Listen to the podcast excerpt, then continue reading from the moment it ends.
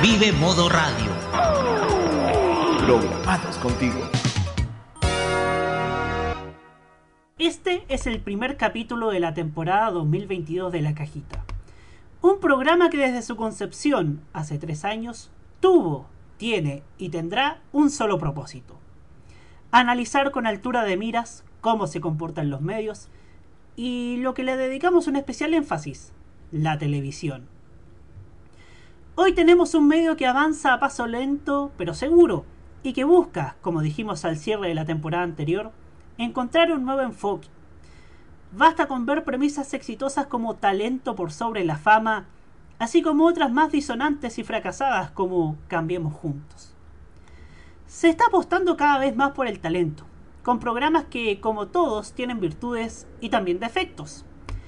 Al menos en lo que yo pienso, la competencia de este año, y por mucho que hayan ofertas que no sobrepasen los 20 puntos como antaño, es mucho mejor que las de hace 10 años, donde literalmente habían bostas compitiendo con otras bostas, las cuales se sustentaban en los escándalos de la semana, los tongos y las polémicas que a su vez proyectaban estereotipos conservadores sobre las mujeres.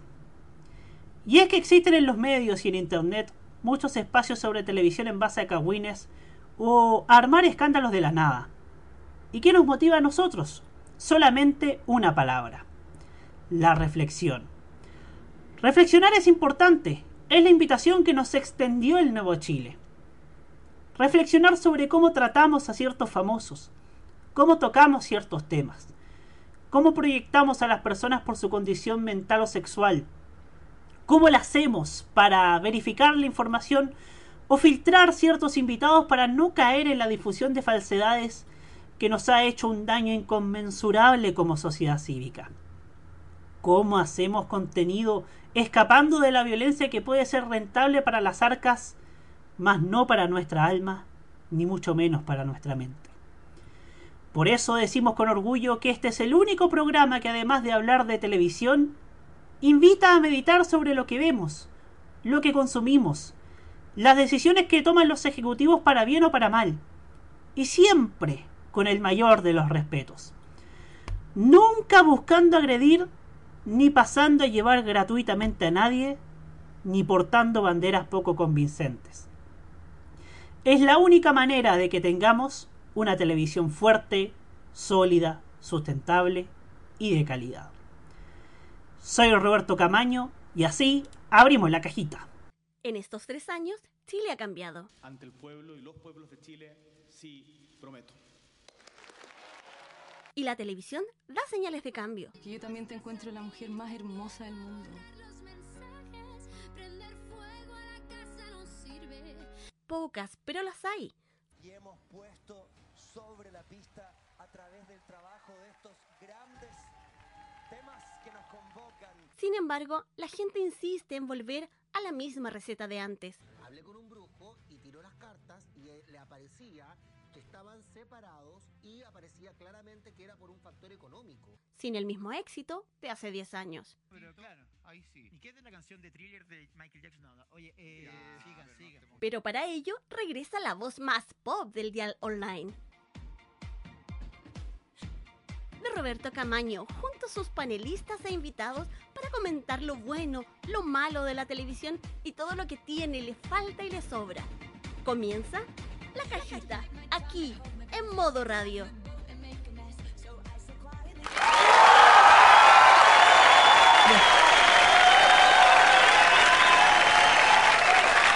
¿Cómo están, señoras y señores? Tengan todos ustedes muy buenas noches. Cuando son las 21 horas con 12 minutos, estamos comenzando. Sí, eh, un poco un poco accidentado, podemos decirlo. Gracias. eh, estamos probando nuevas, nue- nuevas tecnologías, pero estamos ya nuevamente con ustedes a través de esta terapia mental de la risa, la opinión, la música, la entretención y, por supuesto, la reflexión. Porque esa es la invitación que le queremos hacer hoy día a usted en este programa. Esa es la invitación que le queremos extender hasta ustedes, a reflexionar acerca de cómo se manejan los medios, cómo se maneja la televisión de nuestro país, en esto que nuevamente hacemos, como hace tres años, en esto que se llama la cajita en modo radio.cl. Les saluda, como siempre, Roberto Camaño, su servidor, su conductor y también un amigo en el que ustedes también pueden contar. Como siempre, están a mi lado, están conmigo, están prestos a acompañarme, quienes me han acompañado desde el año pasado y que hoy nuevamente están conmigo y están dispuestos también a colaborar en los temas. Y vaya qué temas los que vamos a tener hoy día en este programa. Partiendo, por supuesto, por Nicolás López. Bienvenido, Nico. Muchas gracias, Roberto. Y sí, es un gusto comenzar esta tercera temporada maravillosa de la cajita. Una temporada renovada. Digamos que han cambiado, ha pasado mucha agua bajo el puente desde el último programa del 2021 hasta ahora. Pero aquí estamos para analizar lo positivo, lo negativo y lo interesante. Así es, esa es nuestra idea, ese es nuestro propósito, esta es nuestra, nuestra principal motivación en este, en este programa que nuevamente hacemos aquí en modoradio.cl. Por supuesto también me acompaña aquella voz que siempre nos trae tranquilidad, ¿no? Nos trae mesura, nos trae compañía, como lo es la voz de Hugo Cárez Navarro. Bienvenido, Hugo. ¿Qué tal? Muy buenas noches. ¿Qué tal a todos? Qué gusto volver a estar con ustedes. Un poquito atrasado, pero aquí estamos.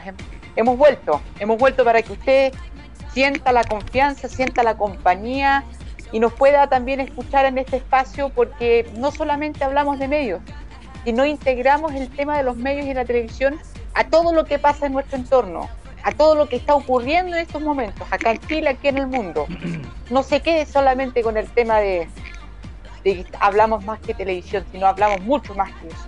Los invitamos para que estén juntos con nosotros durante esta temporada y durante este año tan interesante que se nos viene. Muchas gracias, Hugo. Y por supuesto, saludamos también a quien también me acompaña en este programa, Roque Espinosa. Bienvenido, Roque. Gracias, Roberto. ¿Cómo están, amigos de Muy buenas noches. Volvemos. Volvemos después de mucho tiempo. Y con más informaciones que nunca, porque igual los medios están movidos. Yo tengo algo que decir un poquito a mi editorial de mis tres minutitos, Roberto, que creo es un adelanto lo que yo quiero proponerte que hablemos más adelante. Porque es importante hablar de la calidad de nuestro periodismo. Pero aquí estamos para hablar de medios. Así es. Y es, y es rico volver a hablar de medios porque sin duda alguna estamos colocando en tela de juicio a un estamento de poder. Los medios de comunicación son un estamento de poder. Entonces para nosotros es agradable hablar y fiscalizar cómo lo están haciendo nuestros medios de comunicación. Así que ese es el rol que tiene la cajita. Fiscalizar a nuestros medios de comunicación. Porque de repente nadie pone el ojo en lo que hacen eh, nuestros medios de comunicación hoy en día. Así que feliz retorno y felicitaciones Roberto porque este programa ya se ha ido consolidando, pero ¿de qué manera? Muchas gracias, muchas gracias Roque. Bueno, quiero partir saludando a tanta gente, a los de... A, por, principalmente al, al, evento de Televisión y Paramount, que va a ser el tema con el que vamos a, a abrir eh, esta temporada y este capítulo de hoy y este nuevo ciclo de 2022. Pero por sobre todo quiero saludar al ruso que me intentó hackear el celo hoy en día. No lo pudiste lograr. Se quería, se quería robar mi cuenta en archivos, pero, pero no sabe nada que tenía... Te, yo, yo era más vivo y tenía la verificación en dos pasos, así que al tiro cambio contraseña, así que así que no os preocupéis, público de Camarchivos, pero bueno, vamos a la música, después vamos con todo lo que pasó, todo lo que lo que conversamos porque sacamos nota, queremos empezar con, con lo que con lo que hicimos en Chilevisión el martes pasado, pero primero vamos con la música, nos vamos con Anita y esto que se llama Envolver. Porque vamos a volver y tenemos que volver. Ya seguimos aquí en la cajita en modo radio.cl.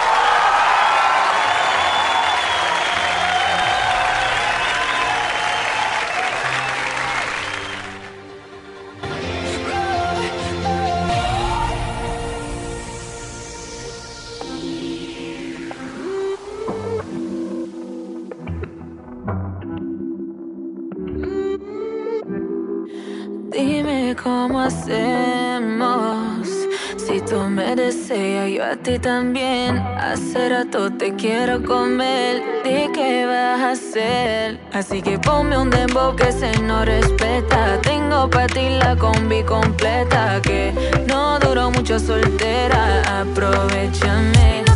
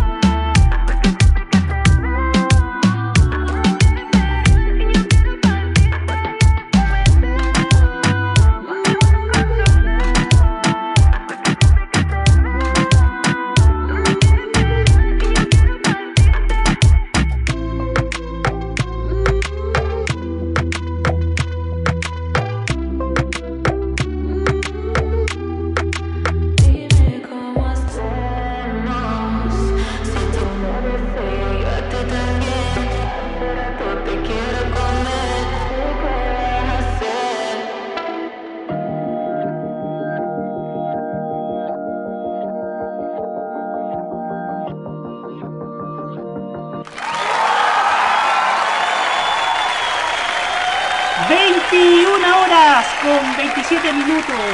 Estamos nuevamente aquí en la cajita en modo radio.cl en esta primera temporada y queremos hablarles acerca de lo que pasó eh, la semana pasada porque eh, nosotros como TV en serio, en lo personal yo como sostenedor del sitio, vivimos un hito, un hito muy importante.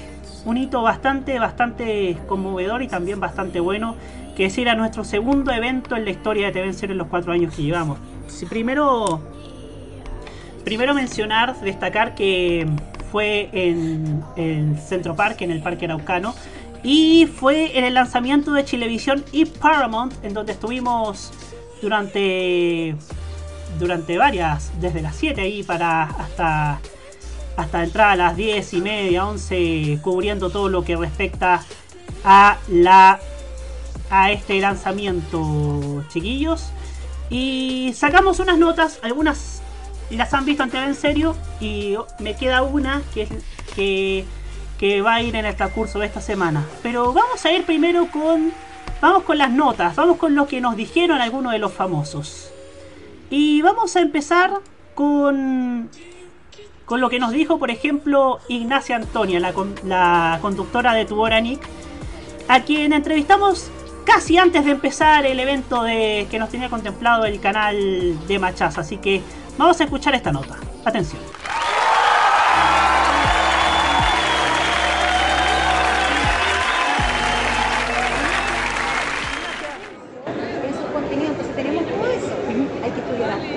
Ignacia, ¿qué tal?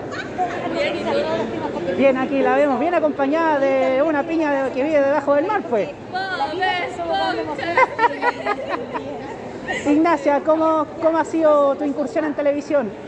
Súper bien, me ha tratado muy bien aquí en televisión, hemos hecho cosas súper lindas, así que estoy muy agradecida de todo. Espero que sigamos haciendo muchas más cosas todavía. Ajá, qué bueno. Eres muy simpática, ¿eh? Oye, sí. Oiga, Ignacia, ¿usted cree que deben haber espacios pa- más espacios para los niños dentro de la televisión abierta actual? Creo que sí, totalmente. Cuando yo era más niña, eh, recuerdo llegar del colegio a ver algún programa que era más familiar o los espacios infantiles del fin de semana. Creo que falta mucho, la verdad. Creo que falta algún espacio quizás para adultos jóvenes, para adolescentes, programas más familiares. Siento que antes había muchos y se ha perdido con el tiempo y no sé por qué. Siento que aparte de la gente le encantaba, yo creo que a mí me encantaría ver algo ahora con mi familia, con mi hermano. A mi hermano le encantaría también. Siento que le faltó crecer con eso. Ajá. Eh, Ignacia, eh, ¿tú crees que deben haber más espacios para, por ejemplo, la música en televisión? También siento que de por sí en Chile no se apoya mucho el talento chileno y creo que hay mucho talento hoy en día, ya sea en cualquier ámbito artístico y sería muy cool ver más espacios para jóvenes. Siento que, que los espacios musicales también son para jóvenes, que creo que sería muy cool. De alguna forma une a todas las generaciones, o sea, nos todos, así que yo apostaría por hacer algo que tenga más que ver con lo que nos está llevando ahora, que sería la música, el internet y también la tele, que obviamente siempre va a estar ahí. Muchas gracias, Ignacia Antonio. Un saludo para TV en Serio, para los lectores de TV en Serio. ¿Un saludo para quién? Para TV en Serio, los lectores de TV en Serio. Un saludo gigante para los lectores de TV en serio. Muchas gracias, Ignacia. Ahí estaba lo que nos dijo Ignacia Antonia, la conductora de Toda y también reconocida influencer nacional. ¿Qué les pareció, chiquillos? A ver, eh, me gustaría tomar la palabra primero porque igual, Tugora Nick, que es parte del franquiciado de, de la nueva marca que administra Televisión, se está desperdiciando en ese horario. Sobre todo en un día en donde hay tan poca variedad programática como son los sábados y los domingos también. Yo pienso que el horario ideal vendría siendo de las 10 hasta las 12 porque todo ese horario está siendo ocupado por un bloque de informaciones que no creo que sea útil. Por último, te, te- te creo que puedan empezarlo al mediodía. Pero yo pienso que tu Nick es un bloque que está siendo desperdiciado. Y están desperdiciando un talento como Ignacia Antonia. Que bien salió de las redes sociales, salió de TikTok, pero puede proyect pero es una rostro que puede proyectarse como una como un rostro televisivo porque digamos lamentablemente con la máscara se desperdició precisamente Catalina Salazar que también venía desde el mundo de los influencers. ¡Y no es Eh, chiste! se desperdició su se desperdició su, su talento. Y lo que y lo que pasa con Ignacia Antonia es lo mismo porque ella es un rostro que puede bien puede ser proyectable para el canal. Un rostro joven fresco y se sale un poco de lo del canon habitual de lo que uno ve y yo pienso que tu hora está haciendo un bloque que está siendo mal aprovechado por el canal. Te creería de 10 a 12 porque ya rellenar con noticias y sabiendo fin de semana es una cuestión que es inexplicable. Yo creo que le encuentro toda razón. Ella vivió precisamente la época en donde había monos en la, en la última etapa brillante de la tele- televisión sobre todo el 2000 la década 2000 hasta 2007 entonces ella vivió esa experiencia entonces precisamente y con el éxito también de NTV Chilevisión podría apostar por algo más porque tiene los recursos pero puede apostar por algo más. Así es. ¿Qué, ¿Alguien más quiere comentar por acá antes de ir al- a la siguiente entrevista? Yo, Roberto, quería decir que con tu Nick está la prueba clara de por qué los niños no están consumiendo programación de, la televisión lineal. Y es que la razón es que no puedes tener la única franja dedicada a los niños con programación para ellos, que son dibujos animados, de semana a las 8 de la mañana. O sea, ¿en qué cabeza ejecutivo cabe eso? Desgraciadamente lo que antes eran generosos bloques de dibujos animados eh, se perdió desgraciadamente por contenido mucho más barato que hacer, pero no ha sido tampoco un éxito tampoco para la televisión, porque es fácil. Los contenidos de noticias generan estrés.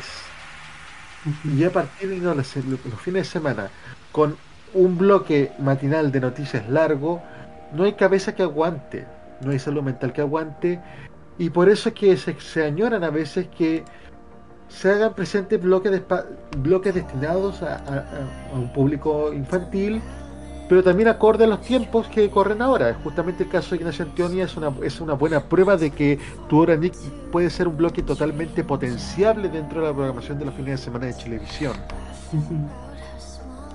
Así es. No sé si Hugo quiere hablar acá. Sí, muy corto. Usted decide, Bob Esponja o Roberto Cox dos horas de Bob Esponja o cuatro horas de Roberto Cox. ¿Qué decide usted? ¿Qué prefiere más? Eso es lo que en este momento le estamos ofreciendo a usted. ¿Tener más horas de Bob Esponja o tener más horas de Roberto Cox? Se los dejo con, con ese interrogante. Muchas gracias. Bien firme ahí, señor Hugo Cáez Navarro. ¿ah? Bien firme. Y bueno, Bob Esponja es una religión. Sí, Bob Esponja es una religión. Sí, ¿ah? hay varios dos cangrejos sueltos en la industria televisiva. ¿eh? Hay que decirlo. Hay varios dos cangrejos sueltos, pero bueno.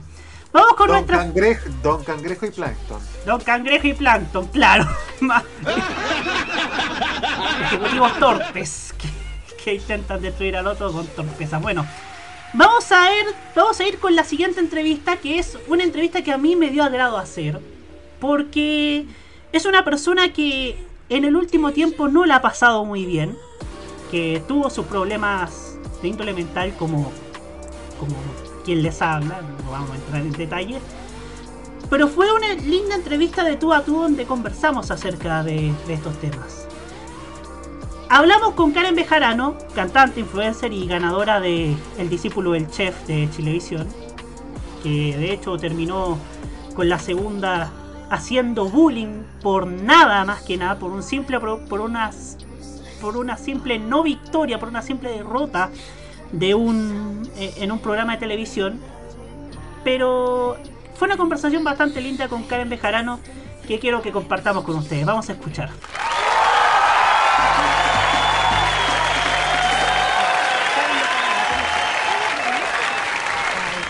Simpática. fue, muy, fue muy gratificante para usted ganar el discípulo del chef, ¿no? Fue muy gratificante, por supuesto. Una experiencia muy bonita y en la que me llené no solamente de conocimiento, sino que también de mucho amor, de, de un equipo humano maravilloso y del cariño de la gente, que para mí es el premio más importante.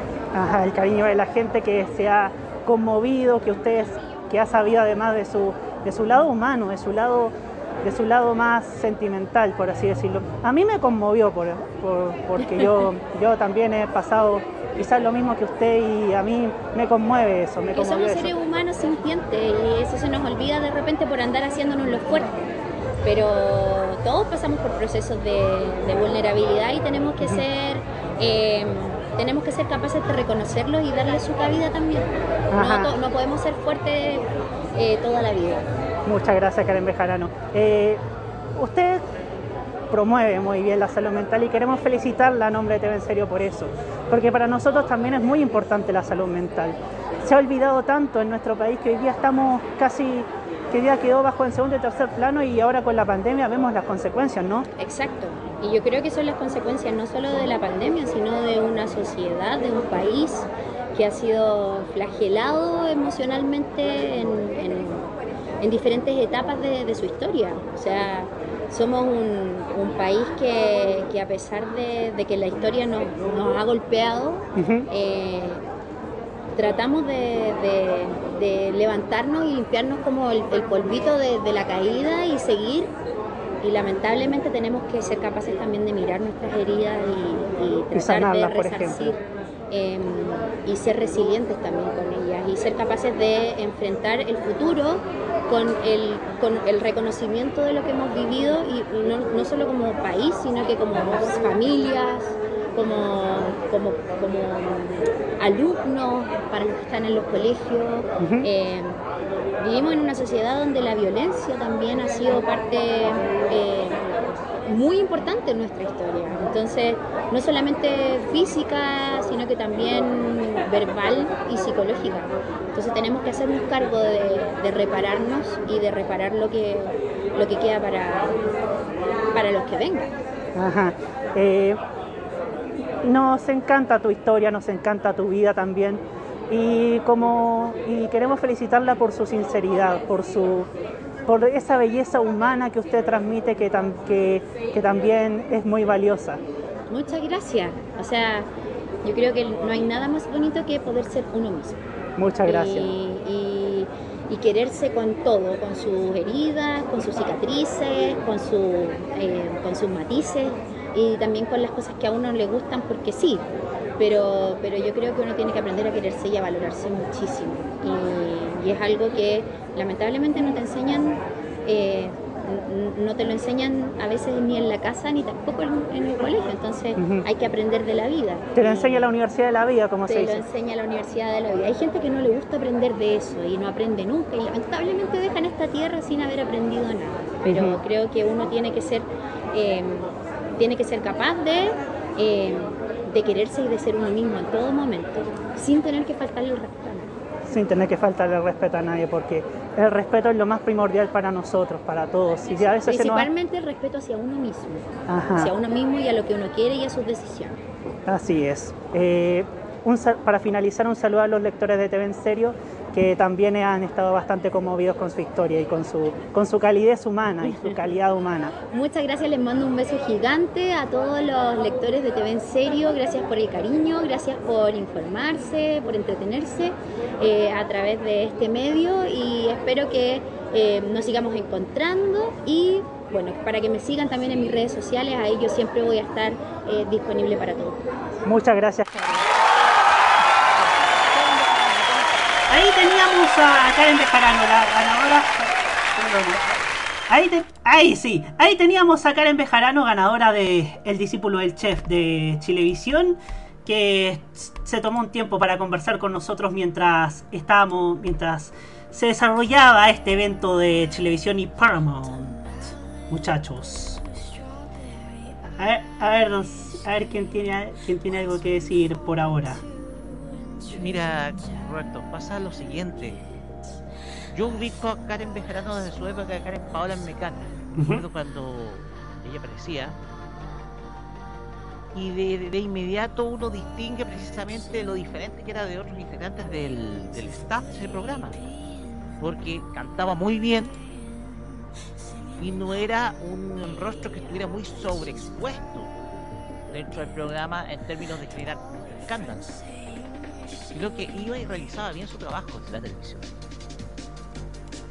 Hemos sabido de que ella ha tenido problemas, de que hay un segmento de la prensa que no ha sido muy bondadoso con ella. Y yo creo que estas cosas son las que nosotros criticamos muchas veces de parte de los medios de comunicación. El escaso aporte de la salud mental y la escasa empatía, sobre todo con personas que son rostros de televisión pero el hecho de que nosotros las veamos de lejos no quiere decir que tengan sus problemas. Ella tiene el talento, ella puede salir adelante, ella puede, ella puede, ella demuestra ser algo más que una simple concursante en un reality. Ella, ella tiene una muy, muy buena voz, puede seguir una, carrera como cantante sin problemas o como animadora. Y ella tiene las armas para salir adelante. Pero como lo hemos repetido, ha sido víctima precisamente de un bullying de un segmento de los medios que es inexplicable. Entonces, ella comprende muy bien lo que padecen muchas personas en términos de la fragilidad mental, sobre todo en épocas tan complicadas como las que hemos vivido en los últimos dos años, ya para cerrar. Aquí alguien más quiere comentar por acá.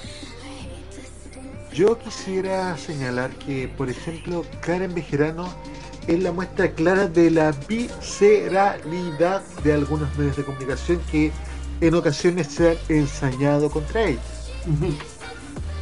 ha dado la pelea por el tema de salud mental y se ha demostrado que ha sido talentosa, porque ha tenido la ventaja de mantenerse vigente en un medio que ha sido tan difícil como es la televisión, y sobre todo mantenerse vigente por talento, no por polémica y no por andar dando la cuña insidiosa que después estos portales de noticias truchos van a tomar como, como información de primera. Muchas gracias, Nico. ¿Eso nomás? Sí, Eh, eso nomás. Sí, dale, Hugo. Mira, de, realmente uno valora mucho cuando hay personajes que se alejan del mundo de la farándula. Y se o mejor dicho, la farándula dura, ¿no? Porque farándula existe en un amplio sentido y en un sentido más específico. Y en Chile hay diversas que- facciones también. Exactamente, sí, sí, sí. O sea, cualquiera puede decir farándula a todo el mundo del espectáculo. Pero Bejarano durante estos últimos años eh, se, se ha alejado del- de, lo- de la polémica, ni siquiera en sus años mozos, en sus años de, de Mecano era tan polémica, pero eh, muchas veces ha sido víctima de ataques arteros, de, de ataques eh, de mala hazaña, de, de- con cizaña, perdón. Y ellos ha, ha tenido que saber soportar y ha tenido que y se ha reinventado y eso es lo importante. Y, y creo que merece más. Creo que merece más. Y espero que pronto pueda tener algún espacio que, ve- que vaya, vaya más allá de lo que está actualmente. Así es, ah, y, sobre todo que tenga la paz mental que, a veces la televisión le ha arrebatado inmerecidamente muchas veces, ¿no? Bueno, la siguiente la hemos presentado en infinidad de ocasiones en este programa, mostrando algunas de sus canciones.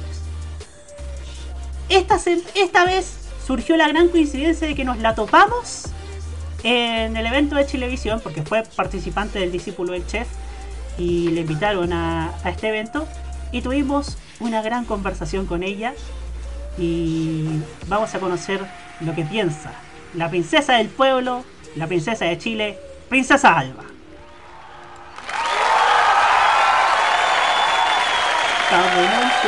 Qué agrado tenerte aquí, Princesa Alba. ¿Cómo has estado? Bien, muy bien, muchas gracias. Eh, fue, muy, fue muy bonito haberte visto en el discípulo del chef, ¿no? Sí, la pasé increíble. El Discípulo del Chef es un programa en el que uno aprende demasiado. Y más allá de eso, era mi primera experiencia en la tele, entonces fue mm, eh, enriquecedor en todo sentido. O sea, como que aprendí el, el, um, lo, lo- como esta rigidez que te da la tele y como pero o sea, más allá de rigidez cuanto a horario como despertarse Ajá. muy temprano eh, estar hasta muy tarde entonces fue muy bacán en ese sentido. Eh, y planes y proyectos musicales por ahora, ¿qué se viene? Sí, ahora parto de gira a México y a España y de ahí voy a estar sacando más canciones pronto y voy a estar preparando hartas cosas este año, espero que sea un año bien fructífero en ese sentido. Ajá. Eh, tú apoyas una campaña muy importante que es Volver a Vivir. Una campaña muy importante que, busca que los artistas vuelvan a tener conciertos. Y una de las motivaciones de TV en serio del sitio que, que yo manejo es el tema de la música y la salud mental. Creo que todo tiene que ver con todo, porque éramos felices con, los conciertos, co- viendo gente en televisión, artistas como usted también, que, que no hacen más que entretener y también alegrar los corazones de las personas. ¿Qué opinas ante, te- ante eso? Exacto, sí, bueno, la música, eh, como tú bien dices, es un pilar fundamental para beneficiar la salud mental, sobre todo también de los adolescentes, eh, bueno, de toda la gente en verdad, pero yo como espectadora de la música y como fan de la música, para mí ir a un concierto es una catarsis y ahí como que boto toda la neura y disfruto de la música y puedo, nada, como votar mis emociones, eh, cosa que, que esta generación no tuvo y que la música se vio súper afectada en ese sentido. Bueno, y también para la industria fue, fue un tema, la salud mental también de, de- de todo el equipo, de los técnicos, de los productores, de, de todos. Así que eh, bacán que, se, que ya se haya reactivado porque los afueros completos ya volvieron, así que la campaña se logró y, y muy contenta en ese sentido. Ajá. Eh, ¿Usted cree que debería haber más espacio para la música en la televisión nacional? Eh, sí, siempre sería ideal. Eh, obviamente, ahora The Voice, por ejemplo, va a llegar de nuevo a la televisión abierta. eh, con una compañera mía y amiga que es la Cami también, que admiro muchísimo, así que bacán de ver talentos nacionales y de que la música, la música a poco se vaya reactivando. Muchas gracias, Princesa Alba, y un saludo a la gente de TV en Serio, a los lectores de TV en Serio, que, que, cada, día, que cada día aprecian su trabajo y su talento. Perfecto, eh, le mando un saludo enorme a todos los lectores de TV en Serio y muchos besitos a Princesa Alba, que estén muy muy bien. Muchas gracias, Princesa. Sobre la campaña Volver a Vivir, que afortunadamente terminó con un muy buen pie. Y también hablamos acerca de esta de, de la ausencia de la música en vivo, que ha sido una de las preocupaciones de este sitio y que y queríamos una voz que sea que sea quizás una voz que, que pueda reflejar desde el mundo mismo de la música, Rocky. Sí, eh, la invitaron más que nada como participante de, de Sí. programa de televisión, pero Sí. me hubiese gustado que hubiera, hubiera- que hubiera participado más como en su beta, en la beta que ella sabe que es la beta artística, la beta musical. Sí. El pasado de la palusa le fue bastante, bastante bien, eh, proyectable incluso para otro tipo de eventos. Eh, el tema de Princesa Alba es que ella representa en lo que es el nuevo género musical acá en Chile, género musical urbano, mucho más cercano a lo que son los ritmos que hoy en día están de moda, reggaetón, trap. Me gustaría que lo hubieran invitado co- con, esa beta, con esa beta artística que ella tiene. ¿ya? Uno a veces puede compartir o no de los gestos musicales que ella exhibe, pero representa un segmento importante dentro de un movimiento musical que ha crecido en Chile, que son eh, ese movimiento musical femenino. Que ella ha puesto soporte desde el punto de vista de la, de la música urbana. Así que un gran acierto tuyo, Roberto, en esta. Tremendo acierto. Muchas gracias, Rocky. Nico, no sé si tiene algo para decir. Ah, en esa se abstiene, se abstiene, perdón. me abstengo. Recién la leí, recién la leí. Hugo Cares, Hugo Cares. Fernando Abstengo. Fernando Abstengo. Eh, el león abstengo. Bueno, yo creo que es interesante que tú hayas hablado con, con esta artista que está bastante en boga además en estos últimos años, que también, a- a- al igual que, que Karen Paola, ha sabido crecer, porque comenzó con una forma muy, muy un poco polémica por sus orígenes, que decían que era de, venía de un, de, un, de un buen pasar económico y trataba de hablar y trataba de, asimilarse al mundo más popular con el tema de, su de su afinidad al club de Colo Colo, pero ahora se ha demostrado que dentro de su género ha sido una importante exponente. Y es más necesario que, que los canales de televisión pongan mayor consideración al tema de, los artistas en, en televisión. Es algo que aquí se ha pedido ya desde hace años, mucho tiempo que Roberto lo ha pedido y que cada vez más se hace evidente y se hace más una necesidad porque estamos valorando cada vez más la industria musical. O sea, todo lo que ha sido el retorno de los festivales masivos eh, después de la pandemia refleja la necesidad de las personas de tener música. Y no solamente de programas de concurso de talento, que ya de por sí son valorables, yo lo encuentro muy valorable. Pero lo que yo, yo ya, he dicho ya hace en la temporada pasada, esto no puede ir solamente a través de, concursos de talento y que sean saludos a la bandera y que se acaben los, concursos de talentos y, y no queda en nada lo que, lo que ocurre con los artistas ganadores. Aquí se tiene que cimentar, se tienen que construir carreras. Y espero que los canales entiendan eso y que además de construir carreras por parte de los ganadores de los concursos de talento que se avecinan, creo que también es importante reforzar las carreras de los artistas chilenos que se están construyendo. Y creo que el caso de Princesa Alba es un buen ejemplo para lo que deben hacer los canales de televisión y lo que deben hacer también todos los medios de comunicación. Nos quedamos solamente en el tema de la televisión, pero esto va más allá, va mucho más allá y no solamente de los actores grandes, también de los actores chicos. Las radioemisoras también. Las radioemisoras también. A, pro- a propósito. Están pasando muy piola las radioemisoras, ojo. Ojo. No podemos dejar pasar piola las radioemisoras, que también tiene el rol de apoyar a, músicos. El Sí, problema es sí. que se caen mucho en la payola, en lo que están pagando las, dis- algunas disqueras por tocar a muchos artistas de manera repetida y no en, en, en descubrir talentos que bien pueden brillar a largo plazo. Ajá. Y O, sea- o sea, igual. O sea, igual hablar de radio es un tema peliagudo. Sí, muy peliagudo. A propósito, un saludo a la radio ADN que hoy día hizo una nota bastante maletera, enfocándose solamente las críticas en la labor de Cami anoche en el estreno de The Voice Chile. Y después cuando, cuando va a su cuando va a su estudio, ¡ay! Estamos con la, estamos acá con Cami que nos trae este lindo tema. Bienvenida Cami, ¿cómo estáis? Así que les pido por favor un poco de coherencia, señores de Radio ADN. Pero bueno, Vamos con nuestra última entrevista y no digo lo siguiente porque después Nico me, me reta acá. Pero vamos a hablar acerca... Estuvimos hablando también y hablando de programas de talentos. El año pasado fue el año de Yo Soy, un programa que fue de menos a más, aunque debo decir que lo exprimieron bastante, pero que sin duda posicionó a un rostro hace mucho necesitaba su oportunidad en la televisión y televisión se la dio. Hablamos con ella sobre, sobre Yo Soy, hablamos de ella sobre la música, hablamos de ella sobre, sobre su rol eh, en televisión. Con ustedes, Millaray Viera.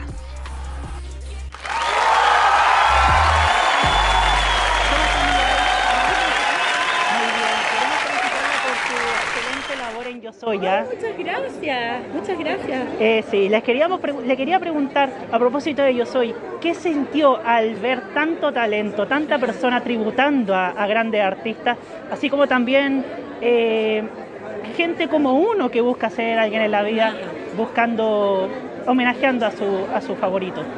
Bueno, justamente eso que tú mencionas es lo que nos definió durante mucho tiempo como programa y lo que siento que además hizo que la gente nos prefiriera durante esos tres largos años en medio de una pandemia mundial, además, justamente eso, ser una vitrina para un talento real de personas como tú, como yo, como mi corriente, que buscaban esa oportunidad. Eh, es una oportunidad meritocrática y eso eh, siento que nos definió durante mucho tiempo y fue muy emocionante yo creo que para todos en el equipo y a mí en lo particular porque la música es algo que me mueve y que siempre me ha movido ser testigo de tanto talento es bien impresionante y además siempre pasaba que terminábamos una temporada y comenzaba otra y decíamos ¿cómo lo vamos a hacer para reunir tanta gente buena nuevamente? porque no es fácil tampoco hacerlo y se volvía a dar. Teníamos esa suerte y eso nos, nos hablaba de la cantidad de talento que hay en Chile en cuanto al canto y en este caso a la imitación en particular. Ajá, la música que por cierto eh, en TV en serio consideramos que es un bien escaso dentro de la televisión. Sí, ¿no? hay, es hay poca música en vivo en televisión y hace falta. ¿Usted cree que debería haber más espacio para la música? De todas maneras, afortunadamente eso ha ido cambiando igual. Siento que eh, Yo Soy fue...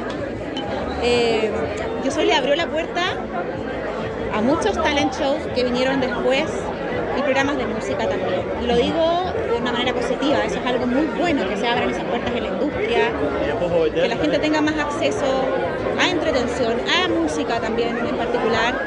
Eh, como dices tú, es un derecho, es un derecho humano tan importante como que existan los espacios de contingencia más allá de las noticias. eh, también es importante que la gente tenga esa, esa válvula de escape de su rutina, de sus problemas, que sin duda existen en la vida de todos.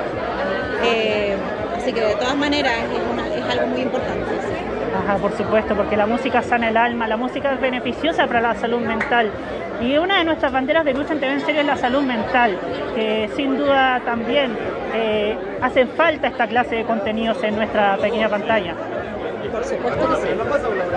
Ahora, también creo que es algo que ha ido cambiando, lentamente quizás, pero que ha ido cambiando. Se está normalizando el hablar salud mental. Y yo, bueno, creo que la pandemia un poco nos obligó a eso, ¿no? nos dejó sin más opciones, ¿no? Porque, porque es, un, es otra pandemia, es un problema latente en nuestro país y en el mundo.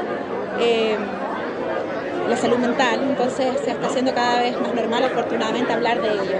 Es importante que existan plataformas para poder hacerlo y para que la gente también se informe, porque también existen muchos mitos respecto a la salud mental. Ajá. Eh, por último, un saludo para un saludo para los lectores de TV en que día a día que día a día se informan de la televisión y tienen otra perspectiva, una perspectiva quizás crítica, pero que también busca busca busca que la televisión aporte y que sea y que sea una válvula de escape que tenga contenido, pero contenido que hagan bien, ¿no? Qué importante es eso, ¿eh? uno siente que su labor tiene un sentido que va eh, más allá de lo profesional incluso, uno se siente como con el corazón más llenito haciendo, haciendo la pega. Quiero eh, mandarle un saludo a todos mis amigos de TV en Serio que eh, escuchan este contenido que como oigo de ti, contenido que vale la pena y que busca hacer bien. Yo creo que también es importante que nosotros busquemos ese tipo de contenido que nos haga bien para estar mejor. Así que los felicito por la labor que cumplen y aquí estoy, siempre para ustedes. Confesar algo ahora que estuvimos escuchando a Miguel Viera. ¿Saben? Yo en 2002, cuando ella conducía Música Libre, el, el- reboot de Música Libre en Canal 13, yo estaba enamoradísimo de ella. Tenía nueve años, o sea, eh, era recién pequeño.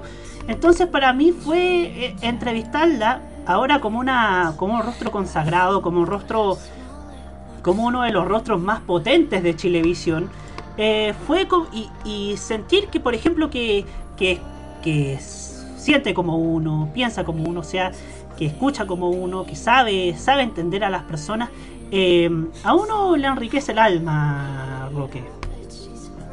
Sí, el tema es que Millaray tuvo una evolución a nivel artístico que la vimos, sobre todo cuando ella tributó a su padre, tributó a su padre, Gervasio, la figura para nada menor dentro del ámbito artístico de nuestro país, a pesar de que sea uruguayo.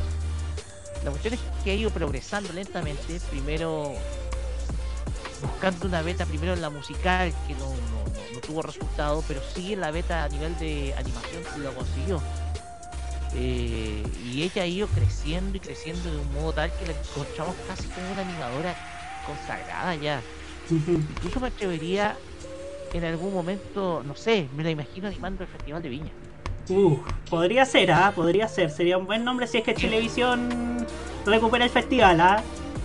Exactamente, podría ser un excelente nombre, podría ser justo con Julián Elferman. Y pensemos ahí, soñemos. Sí, soñemos. Claro, por Pero supuesto.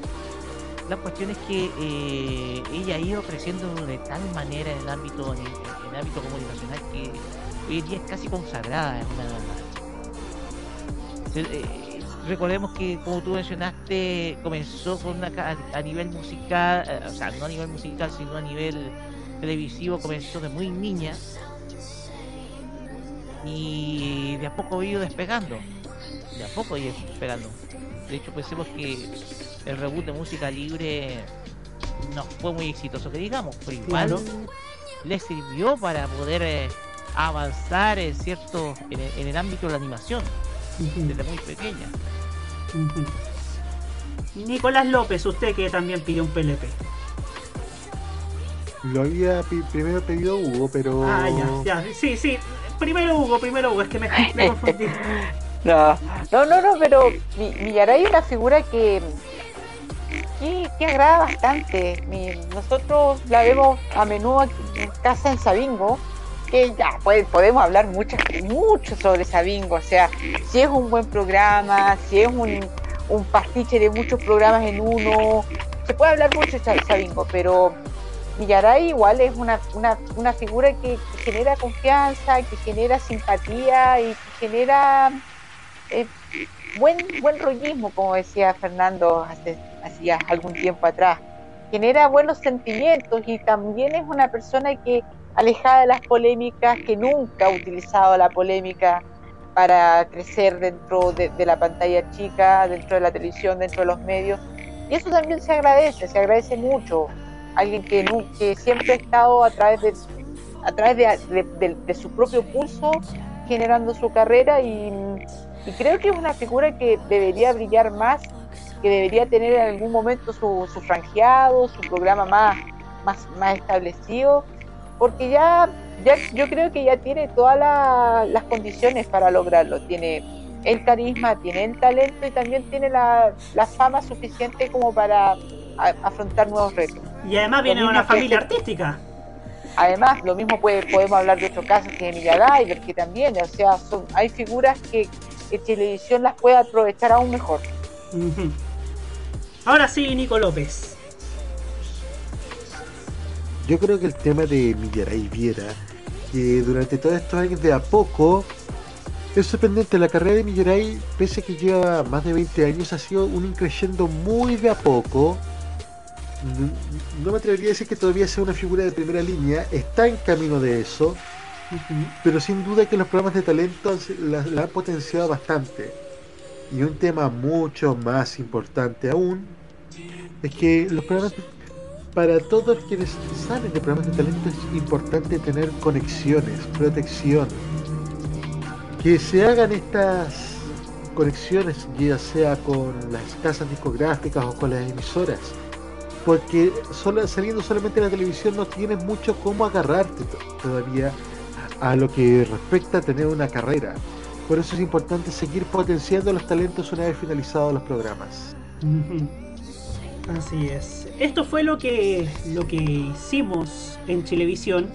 Obviamente sacamos muchas más cosas que por tiempo por, ahora no vamos a poder eh, hablar, pero sí estuvo muy muy bueno el muy bueno el evento de Chilevisión. Eh, ahí vimos a Julio César ahí, ah, ah, ah. ahí estuvimos viendo. Oye, quiero contar una infidencia. Quiero contar una infidencia. Estuve a punto de Estuve a punto de entrevistar a Daniel Matamala, pero justo llegó una señora diciéndonos que se tenía que ir. Una pena, ¿no? Una pena. Pero bueno. Antes de irnos a la música, tenemos una noticia que es que eh, habló hace unos instantes Mario Marcel, quien habló sobre las medidas ante los precios. Entre otras cosas, sueldo mínimo de 400 mil para agosto, 410 mil pesos para inicio de 2023 alzas de subsidios, ingreso único familiar, compensación para pymes, observatorio para fiscalizar precios de canasta básica, aumento del subsidio único y asignación familiar para contener el alza de los precios, flexibilidad para ingresar al seguro de cesantía y el proyecto de las 40 horas que hace mucho que está durmiendo en el Congreso. Así que se están tomando medidas para mitigar esto y, al menos y al menos eso es bastante positivo por parte de este gobierno. Ah, sí, sí te ve. Gracias por recordármelo. Nos dieron una una cantimplora de NBC Universal y además nos dieron un Roku. ¿ah? Los que vieron ayer Sintonía Fina eh, vieron, vieron cómo es el Roku. Bastante bueno, bastante bueno. Hubiera costado familiarizarme con ellos, pero sí, ha sido bastante, bastante buena la experiencia. Bueno, nos vamos a la música, la escuchamos hace instantes conversando, pero ahora la vamos a escuchar cantando. Princesa Alba, la princesa del pueblo, la princesa de Chile, nos dice Naste. Y ahora y luego seguimos para hablar acerca de el bolsillo de los canales. Un canal tiene exorbitantes ganancias y otro canal tiene exorbitantes pérdidas. Ya iremos detalle. Ya volvemos.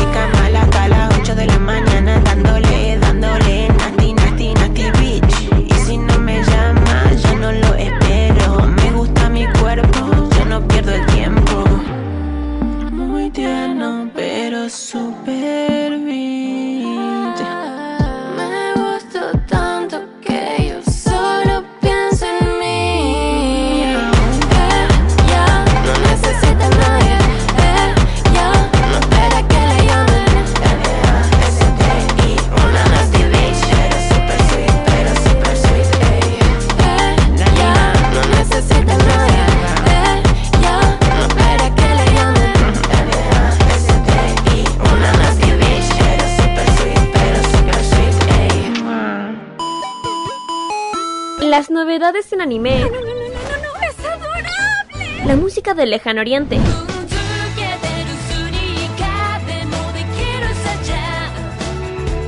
Las curiosidades de Japón. ¿Por qué el monte Fuji en Japón es tan especial? El monte Fuji también es conocido como Fujiyama. Eventos frikis y mucho más es lo que nos trae Fanmacia Popular. Todos los sábados, desde las 18 horas, hora de Chile continental. ¡Ay, me encantan estos sábados de flojera! Kira, Carlos, Dani y Roque te traen toda la entretención e información directamente desde el mundo de Oriente. Ya lo sabes, Fanmasia Popular te acompaña cada sábado en la tarde a través de la señal de Modo Radio. Sí, sintoniza algo, estoy empezando a pensar. Vive Modo Radio, programados contigo. Viaje a sus recuerdos es lo que les ofrece Archivos en VHS en su canal de YouTube. Descubra cómo la televisión era totalmente distinta a hoy en nuestro extenso material de archivo. También síganos en nuestras redes sociales. Archivos en VHS, la zona de tus recuerdos.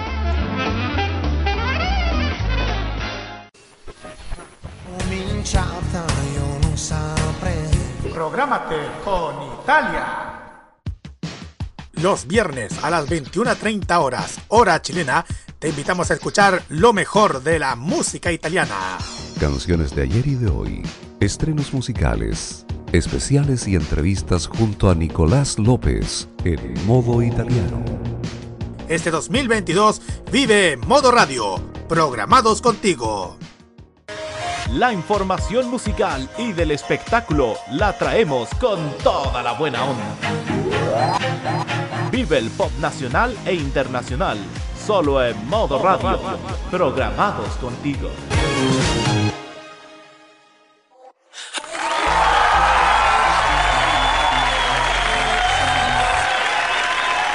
Y ya estamos de vuelta cuando son las 10 y 6 minutos. Estamos nuevamente con ustedes aquí en la cajita en modo radio.cl y vamos a hablar de la billetera, ¿no? Vamos a hablar de la de las arcas, la caja chica, lo que son los números financieros, porque tan importantes como los números de rating, también son importantes los números financieros, porque van de la mano, ¿no? Si tienes un buen rating comercial, pues, pues, que es el que le importa a los avisadores, lo hemos dicho hasta el cansancio, puedes tener una buena rentabilidad. Y así ha sucedido con Chilevisión. Le pasó a Mega durante gran parte de la década pasada y ahora le, está, está en buen pasar Chilevisión. En un panorama donde 5 de los 7 canales del VHF nacional, al menos los más conocidos, eh, tienen, tienen buenas utilidades. Según informa aquí nuestros amigos de elfiltrador.com, tras acarrear números rojos por varios años, el 2021 para Chilevisión fue de, consolidación, ya que consiguió ganancias por más de 31.177 millones, dejando atrás los 5.303 millones que perdió en el año 2020.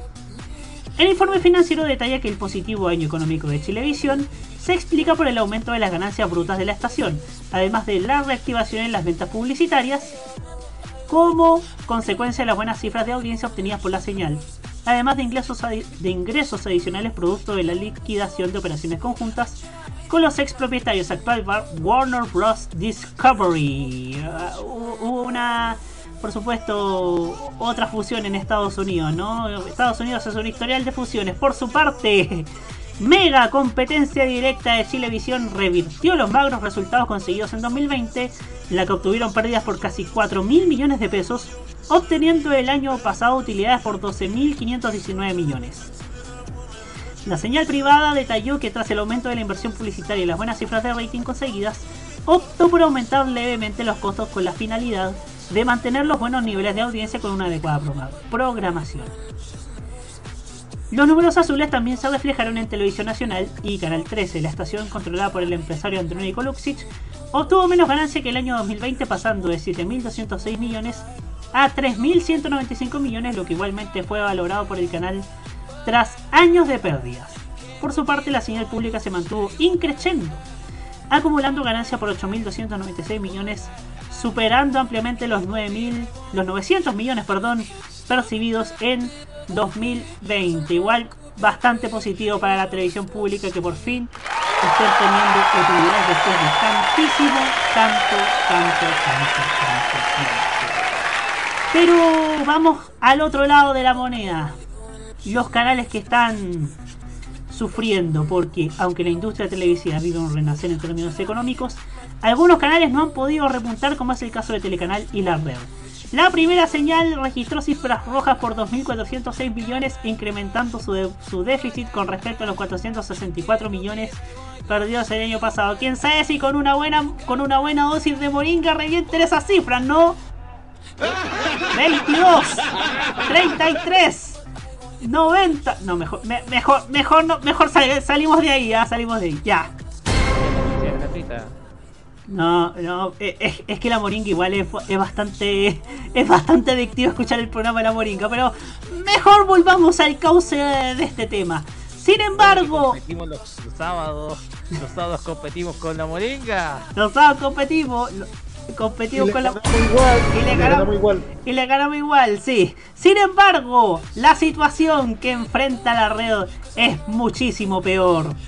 En 2021 el canal de Albavisión agudizó su crisis registrando un saldo negativo por 10.009 millones de pesos. 9.000 9 millones más que la meta de la Teletón 2002. Con eso te lo digo todo. Yo y mis analogías con Teletón. Pero bueno.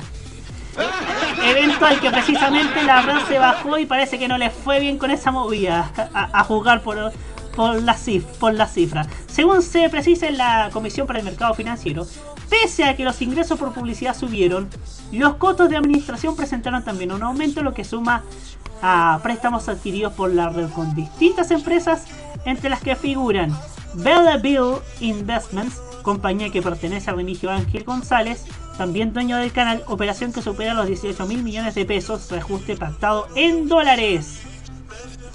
Por último, pese a no ser el canal con mayor rating de la televisión abierta, TV más brilla con luces propias, porque su estrategia comercial sigue cosechando buenos números al conseguir durante 2021 ganancias por 473 millones de pesos. ¿Qué podemos hablar acerca de, de estos balances económicos? Primero, que es positivo que Mega haya salido de su crisis financiera. Yo siempre he dicho que una crisis nunca se celebra, ni Chilevisión, ni Mega, ni cuando le pasa a Chilevisión, ni cuando le pasó a Mega, ni menos cuando le pasó a TVN. Una crisis televisiva nunca se celebra, al menos lo que pienso yo. ¿Por qué? Porque una crisis siempre la pagan los trabajadores. Los ejecutivos, a menos que el directorio o la matriz o, la empresa que, o, la razón social que maneje el canal, ya verá usted como quiera, le pide el sobre azul. El ejecutivo nunca responde, siempre pagan el pato los trabajadores. Nunca ningún ejecutivo y nunca ningún rostro. Que pese a que también es empleado, nunca, nunca suele hablar de las crisis de los canales, excepto los de TVN, que vaya que hablaron acerca de cuánto estuvieron mal. Y bueno. Chilevisión, vemos que ha, que ha tenido bastantes utilidades. Es el canal con mayor rentabilidad. Muy bueno, muy bueno eso. Muy positivo eso que hayan tenido utilidades. Mientras también se concretaba la venta del canal. Y vemos que, que los números siguen siendo positivos para Chilevisión. Lo habíamos anticipado incluso en este programa que tarde o temprano Mega iba a perder el liderazgo. Y hasta ese liderazgo iba a ser zigzagueante.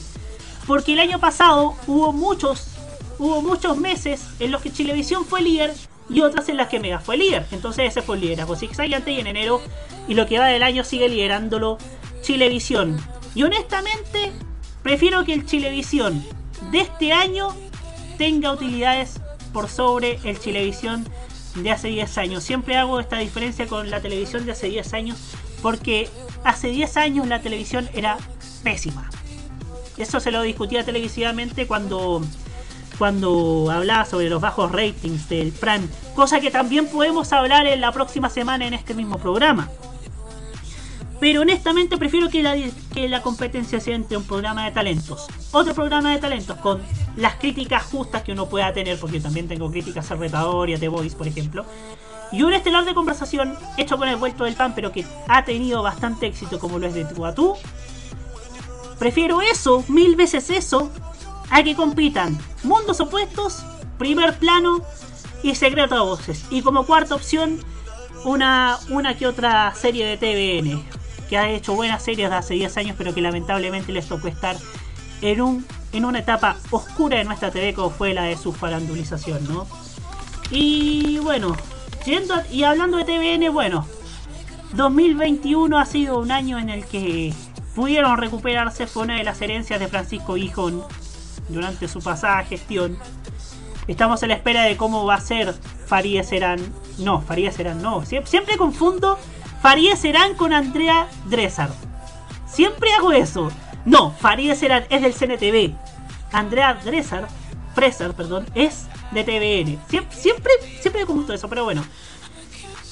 Al menos este gobierno ha hecho bien presentando a Andrea Fresar como presidente del directorio. Vamos a ver a quién elige como director ejecutivo. Que, esperamos que también vaya por el lado del periodismo. Yo prefiero que sea un periodista presidente del directorio una, o que a que lo sea, no sé, un cuoteado político como lo fue eh, eh, eh, como lo fue eh, Miquel Uriarte, que, que se les indica como uno de los responsables de la crisis durante el primer piñerato. Eh, y bueno, vemos que hay que ver cómo, cómo se rearma TVN, cómo se reconstruye, cómo se reencuentra TVN, parafraseando un poco a su eslogan. Canal 13, bueno, eh, vimos que aprendieron de los errores de 2020, ¿no? Que al menos el estado financiero, que es invertir mucho en programas que rindieron muy poco, como lo fue el caso del 2020 Bailando por un Sueño. Qué tortuoso fue ese programa, y no lo digo porque el programa por todo lo que representa, sino porque fue el equivalente a lo que fue porque hoy es sábado para TVN en el 88. A Canal 13 le costó recuperarse. Bueno, sigo, sigo teniendo muchas críticas con prensa, con el Tu Día. Al menos hoy día el Tu Día le fue bien. O sea, hay cambios que se están haciendo al aire, hay experimentos que se están haciendo al aire, que al menos están resultando de a poco. Es algo largoplacista, ¿sí? A veces los experimentos largoplacistas pues, suelen, suelen ser mejores que los experimentos cortoplacistas, ¿no? Y vemos que han replanteado, ¿no es cierto?, eh, el esquema de los estelares de baile, la premisa de talento por sobre la fama. A todo esto, este jueves es la, es la, la final de la mini temporada de, de Aquí se baila. Después viene Star Trek, que, es un poco con mayor presupuesto, pero esperemos que también le vaya bien que repita, que repita la senda de aquí se baila, que fue al menos una opción eh, hecha en Chile por, por gente que sabe de entretenimiento como lo es Juan Pablo González y Alexis Zamora. De tú a tú también que le ha ido bastante bien y sin duda socios de la parrilla que también le ha ido espectacular. Socios de la parrilla sin duda ha sido otra evolución digna de los estelares de conversación. Nadie le tenía fe a, esta evolución en televisión abierta del programa de Zabaleta y Pedro Ruminot y Pancho Saavedra, pero les ha ido bastante bien. Incluso dio para una segunda temporada que va a ir en los próximos meses. Pero sé que muchos están esperando que les dé el PLP para para el canal que voy a retratar a continuación. Sé que muchos están afilando los colmillos por, por lo que le está pasando en este momento a la red. Pero te digo una cosa, está bien, tendrán buenas intenciones. Habrán tenido quizás la intención de graficar ese Chile que despertó, ese Chile nuevo, eh, pero les pasó lo mismo que Canal 13 en el 2020 cuando mostraban su famosa línea editorial, ¿no? Decían una cosa y en su programación se veía otra. Esto es un contexto distinto. A Canal 13 le perjudicó el su línea editorial decir que respetan las opiniones, pero hacen filtro a los discursos de odio, pero al mismo tiempo llevaban a, a- a- a personas que difundían el odio en bienvenidos. Por eso bienvenidos se fue del mapa. En el caso de la red, dicen que su programación hace televisión pública mejor que TVN, como lo hicieron en su, en su institucional, que dijeron que le dieron el horario prime. Muy bueno, les agradezco de eso. Pero ¿de qué sirve si tienen más de 93 horas semanales con Antena 3 Directo y con Swiss Nature Labs? Algo no anda bien en la red. Algo no anda bien y es lógicamente desde que vieron lo- la batalla de Chile, que fue que causó polémica, o sea, no causó polémica por porque haya sido una obra de la dictadura, que es bueno que se, que se vea nuestra historia, ¿no? Que se hagan conversatorios sobre nuestra historia. Pero la manera en que la trató la red, con el community manager peleándose con el community manager de Carosi, eso sin duda espantó. Tenían todas las de ganar y terminaron teniendo todas las de perder. Y ahora vemos las consecuencias, programas que, que servían y que pudieron haber sido un aporte, po- como las gansas o políticamente incorrecto. Este último que tenía segunda temporada confirmada y después se canceló, después los cancelaron. Y hubo un tiempo en que la red, un sábado en la noche de 22 horas horario estelar, tenía infomerciales en pleno horario prime. Parecía el canal más pichiruchi de Brasil. Parecía esos canales fracasados de Brasil.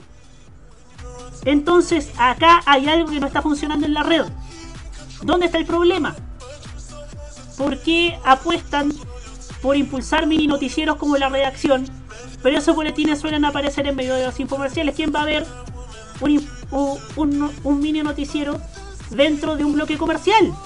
Son tácticas antitelevisivas. No son rentables. Las 93 horas de infomerciales no son rentables. De ninguna manera. En ningún país con que donde un canal se aprecie de serio puede, puede darle cualquier cantidad a esos a infomerciales ni menos cuando su línea editorial dice reflejar el Chile que despertó.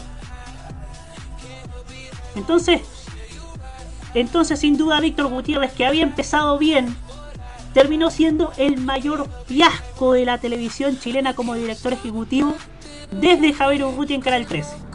Hablando de casos más recientes. ¿Ah? Y como yo sé que acá hay varios con afilando los colmillos, vamos a soltar los colmillos partiendo por Nicolás López. Ni- Roberto, te voy a decir el único caso donde tener amplias ganancias no significa inmediatamente tener buen rating. ¿Cuánto? TV más. Temas, sí. Es la única contradicción donde, donde ganancia no significa rating. A ver, de la red, cualquier empresa normal, viendo los resultados que ha tenido la red, cualquier empresa normal ya hubiese cortado, decapitado y puesto la cabeza en la pita la cabeza del director ejecutivo, el señor Víctor Gutiérrez. Lo hubiesen hecho ya. Pero no estamos hablando de una empresa normal. Estamos hablando de un canal manejado por la persona más misteriosa de los medios de comunicación a nivel mundial, Remigio Ángel González. Con mucha razón le dicen el fantasma, porque nadie conoce a este weón. Ya llega el momento donde o venden la red, o yo te digo Roberto Camaño, y te digo aquí también. A ver. La red no llega al 2023. O la venden, o la venden, o esta weá termina hasta acá. ¿Usted Porque cree- el nivel. Disculpe, el nivel- disculpe, Nico. ¿Usted cree que aún es tiempo de vender la red? Si quieren salvar la red, la única forma es vendiéndola. Aunque claro, esto, esto es un arma de doble filo también. ¿Quién estaría interesado en un canal devaluado? Omar Gárate, Juan Sutil. En caso de vender la red habría muchos buitres que eh, prácticamente el remedio podría sal- terminar saliendo mucho más caro que la enfermedad.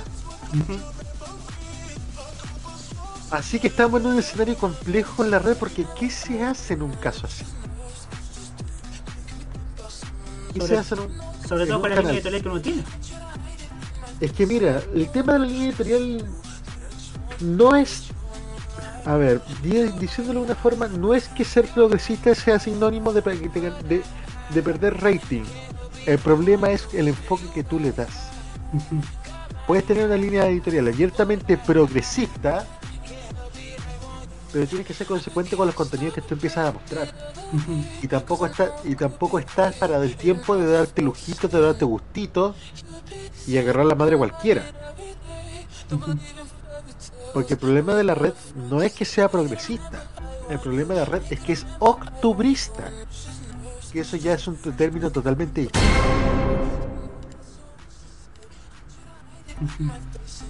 Así es. Y, y Octubrista está por ahí nomás, porque bien que tenían entrevistando a Pancho Palo y tiene Lola Chile, ¿ah? Vamos ya, mejor ca- cambiemos el tema por octubrista nietista. Octubrista nietista. O sea, O sea, la, combina- la combinación es peor todavía. peor todavía. O- o- te- estamos en un momento donde la red está pésimo. Y hay que hacer en este caso un canal que prácticamente está quebrado o al borde de que se está mandando, que está dando palos de ciego, que tiene muy poca programación propia ya, y además parece como una sala de eventos que la rinden cada cierto rato. ¿Qué se hace en un caso así? Se vende, pero el problema es que si se vende, hay muchos buitres que tienen que tiene peor intención y el problema es que puede salir con algo mucho peor. Así que la verdad se ve negra la cosa con la red. Respecto al resto de los canales de televisión, yo creo que a televisión en este momento está en, un- en una situación donde ya no le, no le están entrando balas. Y está, está bien afirmado. Mega ya es consciente de que no van a liderar, que ya no tienen liderazgo con la holgura que lo tenían antes. Pero tampoco parece ser esto molest... tampoco parece que esto les molestase o que o les vea mayor preocupación. Ellos siguen en lo suyo de hacer teleseries y de enfocarse en eso, en eso principalmente. Pero no veo una desesperación mayor por competir o por quitar liderazgo en televisión. Ahora sí, Roberto. Y, y, y a propósito, eh, te habrás fijado que algo que prometieron para 2020, para agosto de 2020 recién se estrenó, recién hay marcha blanca en marzo de 2022 como es Mega Go. Y ni, y, y- y y ni siquiera, ni siquiera toda- y todavía ni siquiera habilitan la- el pago por tarjeta de débito, así que se nota que están en Eh, marcha blanca. Es que honestamente, ¿quién pagaría por eso? A TVN Play le haría mejor, le, le va mejor y gratis, ¿ah? Y gratis. Yo, bueno, TVN Play le todavía están al debe con la aplicación para Android TV, que encuentro que es necesaria porque el contenido, la aplicación de TVN Play está muy bien hecha. Solamente le faltan eso. Pero el tema de Mega Go, lo, Mega lo prometió en un momento donde estaban peleando solos, el liderazgo. Ahora le salió televisión en el camino.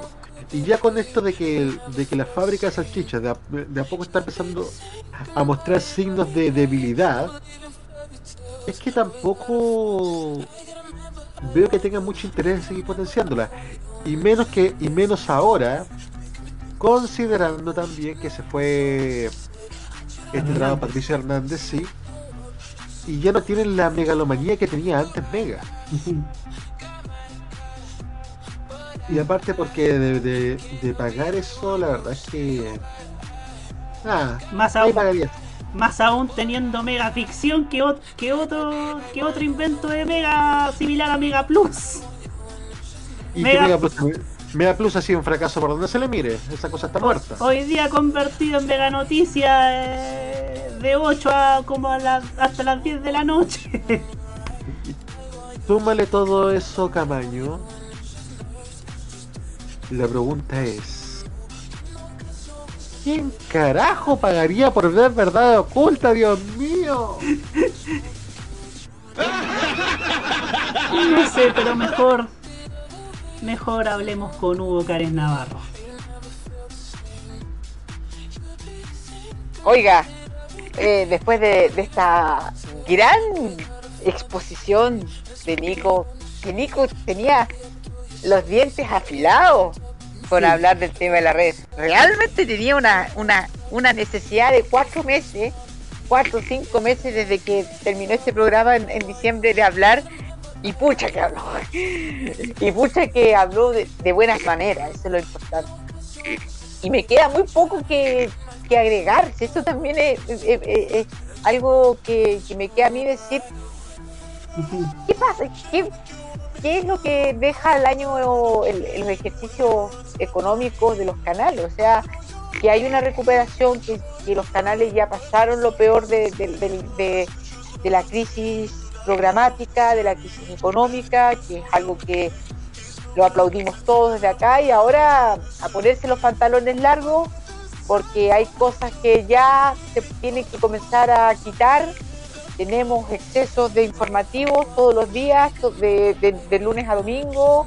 Hay que comenzarlos a quitar, hay que comenzarlos a, a, volver al, espacio natural de la programación de la televisión. Ya hemos dejado las urgencias, por lo menos las más gravitantes, el tema de la pandemia. Eh, ya la estamos dejando progresivamente.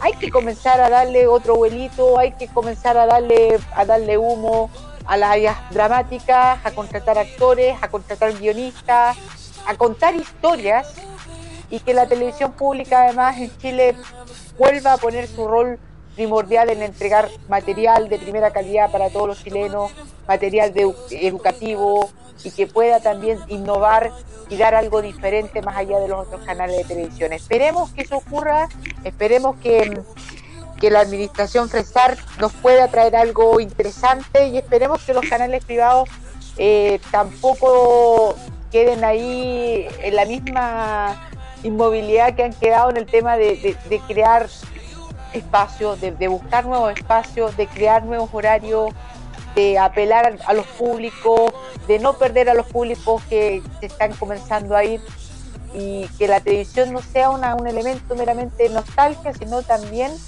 de futuro y que se puede construir futuro en la televisión, se debe hacer. Eh, aún seguimos interesados por la televisión. O si no, ya hubiésemos dejado este espacio ese tiempo. Y nosotros somos personas jóvenes que nos interesa que la televisión le vaya bien. Y queremos que eso siga. Y seguimos acá y espero, esperemos que los canales entiendan eso, que aún seguimos esperando que la televisión entregue respuestas. Y entregue respuestas para todos Así es, y, sobre todo, sobre todo viendo qué bien le ha ido a Buen Fin, le ha ido de menos a más sencillamente. ¿ah? Yo, te digo desde ya, tarde o temprano van a copiar el esquema de Buen Fin de otros canales. Claro, es que la gente va a buscar eso. Yo creo que el sabingo quizás lo van a hacer en la mañana, desde los fines de semana, y sería muy interesante. E iría en directo, y, o sea, como el primer sabingo. Claro, y que el programa del CEP y que el CEPU haga su matinal, dejar la actualidad y haga su matinal, ya el CEPU se puede vender el mumo, pero por lo menos un tipo que es un comunicador. ya. Te lo, te lo ceo, como dijo él. Te lo ceo. programas similares Claro, claro, ahora me recordé. Agenda Fox Sports era. Sí. Era, era, era algo más que deporte, entretenimiento también. Sí, ese programa que conducía con, con, la flamante nueva madre Lucila Vida. Saluda a Lucila Vida. ¿eh? Pero bueno. Seguimos ahora con Roque Espinosa. Mencionaste el panorama 10 años atrás versus hoy. Sí, 10 años atrás. Me gusta hacer ese paralelo porque hace 10 años, pucha, que era mala la tele, ¿no? fíjate que también, aparte de los programas completamente negativos que siempre hemos criticado, me acuerdo que Televisión trató de probar varios formatos, sobre todo en el horario estelar, formato de entretenimiento. El problema es que ninguno resultaba. ¿Alguien se acuerda de No te olvides de la canción? No. Es un programa yo, yo sí me acuerdo, yo me, me acuerdo, Rocky, que era un programa que hacía el Rafa Araneda como a las 8 de la tarde. Sí. Exactamente. El tema aquí es que eh, en ese entonces Televisión no no sabía dónde colocar a Rafael Araneda en qué programa. Porque eh, Rafael Araneda nunca estuvo cómodo en televisión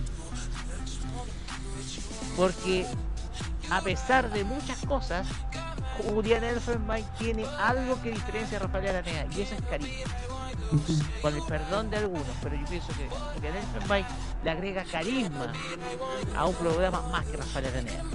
Y por eso los formatos de entretenimiento con Julián Elfenbein funcionan hoy bien. Más que hace 10 años cuando estaba Rafael Aranea. En donde hasta incluso se llegó al absurdo de colocar a Rafael Aranea animando las previas de los partidos de La Roja, sobre todo la clasificatoria a Brasil. Entonces se llegó a, a ese nivel de absurdo. El tema es que Chilevisión tiene buen recurso humano. Esa es la diferencia que hay hoy en día con lo que hace, hacía 10 años atrás. Y sabe cómo usarlo y cómo administrarlo. Sabe cómo usarlo. Y por eso esa sinergia le va tan bien. Y le, estás, y le sigue yendo bien esta vez de la mano de Paramount. Porque sin duda alguna Chilevisión hoy en día aprendió los errores de hace 10 años y hoy en día está haciendo una televisión más familiar. Si bien hay cosas que corregir, sobre todo de algunos programas de entretenimiento, ese es el camino, porque no todo puede ser estado de emergencia durante todo el santo día. Y eso va para todos los canales. Porque si estamos con noticieros largos, estamos con, parecemos país en estado de emergencia. ¿cachai? Y eso es vender una realidad que no es. Entonces hay que poner fin a esto y con Hugo yo estoy 100% de acuerdo. Para apoyar la reactivación de la industria televisiva, tú tienes que tener recurso humano inmediato, acabar con los formatos de estado de emergencia e ir con entretenimiento. Hoy en día, lamentablemente, ya ahora que las áreas dramáticas del 13 y, y TVN están desarmadas, se puede, se puede recurrir a productoras externas para poder crear contenido dramático que sean de calidad. Y no ya ir como, como diciendo el, el Nicolás, no seguir dependiendo de la fábrica de embutidos que nos está trayendo. Porque eso es lo que está, lo que estamos eh, lo que está consumiendo la gente, solamente embutido. Y no sabéis lo que estáis comiendo. Y fíjate, ya yendo con el tema de la red, para aquellos que no sepan, yo desde hace dos meses atrás comencé un trabajo de medio tiempo en las mañanas, desde las 6 de la mañana hasta las casi las 2 de la tarde. Y fíjate que yo escuché los podcasts de la temporada del año pasado. Me di cuenta de cómo fue cambiando la opinión nuestra de la red como un canal apoyando la cultura, porque alguien se acordará de que transmitía los eventos del Teatro Municipal de Santiago, Claro. culturales, Los premios, los premios Pulsar, ahora van a transmitir los premios Platino. Así es. También están eh, programas como Estado Musical, donde le dan oportunidades a los artistas, o también las gansas, que un, programa de conversación distinto, políticamente incorrecto, un programa de humor distinto. Todo eso se aplaudía de. Pero fíjate cómo fue cambiando la opinión de nosotros a medida que pasaba la semana. Y todo eso tiene un punto de inflexión, y lo dijo Nicolás López en la batalla de Chile ese pro, ese, a ver, esa polémica rasca inventada por el, por el canal comenzó a cimentar el final de un modelo televisivo que no digamos era exitoso sino prometedor. Porque nunca tuvo éxito porque tenía pérdidas pero eran mucho menores. De hecho la red con respecto a lo que estaba haciendo el año pasado, hace un año atrás, quintuplicó sus pérdidas. Quintuplicó sus pérdidas. Y el momento y ese punto de inflexión fue precisamente esta cuestión que estábamos viendo, que, que, que conocimos esta, lucha rasca entre dos community managers de una marca de una marca de fideos y la marca y, el community manager del canal. Y eso comenzó a hacer declinar a este canal. Y subimos a ello el bochorno de lo que fue eh, el no unirse a Teledón y con una excusa muy mala. Porque yo creo que hubiera sido mucho mejor, y yo digo mucho mejor, que la red se lo hubiera, se lo hubiera jugado con haber estado en un evento que al final prefirió restarse. ¿Y cómo le fue en sintonía? Mal. Pésimo. Pésimo. Por una, des- por una decisión caprichosa del director ejecutivo. Entonces, todos esos halagos que nosotros lanzamos hace un año atrás, hoy en día se están convirtiendo en críticas. ¿Por qué? Porque el canal evolucionó para mal. Involucionó la red. Y eso lo estamos viendo con la gran cantidad de infomerciales que estamos viendo hoy en día, con una programación que no tiene ni pies ni cabeza, el Hora Chile, que bien puede ser potenciado con Julia Vial, que es un rostro que, que encuentro muy positivo para la red, no lo han sabido potenciar. Los boletines informativos de la red tampoco los han sabido potenciar.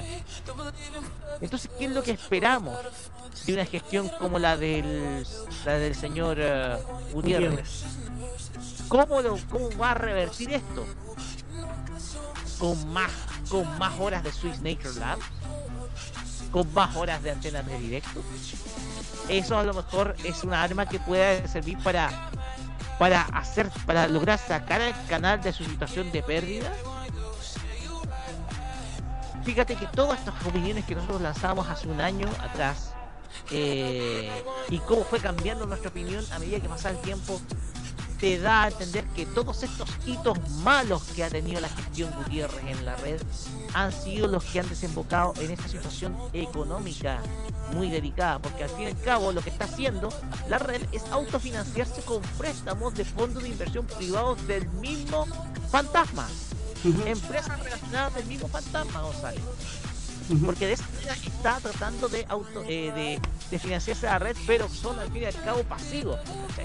Y al fin y al cabo tú no podés sostener una empresa con pérdida con más pasivo, endeudándote más, no. Yo pienso que aquí la cabeza de Víctor Gutiérrez tiene que rodar, porque si no este canal se va a terminar rematando el mejor postor. Se va a terminar rematando el mejor postor porque está con un valor de mercado muy bajo, muy devaluado, y se puede comprar muy pero muy barato el mejor postor. Entonces, eso es lo que pasa con la red. ¿Por qué cambió las buenas opiniones que nosotros hace un año atrás teníamos de este canal? Y usted, esto ustedes pueden escuchar en los podcasts de la quijita del año pasado. ¿Por qué cambió tan rápido nuestra opinión? Ustedes pueden escuchar cada capítulo y van a saber qué fue lo que, qué cosas fueron pasando. Ya para Así es. Y para complementar, la red no solamente no dio una explicación satisfactoria de por qué no transmitió la Teletón, sino que le dieron una ley mordaza a sus rostros, de no hablar del tema, y ni siquiera autorizaron a sus rostros para apoyar por fuera, sin presentar al canal por, por convicción. Porque sé que Julia Vial y Eduardo Fuentes, por la historia que cada uno tienen, tenían la. A lo mejor querían participar y no pudieron porque el canal no los dejó. Entonces, que no me vengan a hablar de libertad de expresión si si, a sus rostros no los permiten apoyar algo que al menos esta, esa dirección ejecutiva del canal no, no cree. Y antes de dar por cerrado este, este bloque, eh, vamos a leer un comentario de Biblioteca MTP que se suma a la sintonía. Saludos a toda esta gente de YouTube. Los animamos a comentar sin miedo y, como decía la red, la misma la, red en uno de sus afiches en su primer inicio. ¿ah? Si, si no sabemos caminar, por lo menos gateamos seguros. ¿ah? Videoteca MTP nos dice, antes que vender el 4.1 deberían apretarle la mano al Bitoco Gutiérrez con cómo maneja el canal. O mejora la cosa o que presente la renuncia. Ah, pues bien, mejor nos vamos a la música porque porque vamos a hacer un vamos después de esto, después de la siguiente pausa musical y pausa publicitaria, vamos a hablar acerca de la nueva director, la nueva presidenta del directorio de TVN. Como es y cuáles son sus y qué es lo que propone para la televisión pública. Pero vamos a ahondar en detalle. ¿Qué es lo que queremos para la televisión pública al menos durante estos cuatro años? Ahora vamos con Inna, con esto que se llama Be My Lover. Y ya seguimos aquí en la cajita en modo Ellos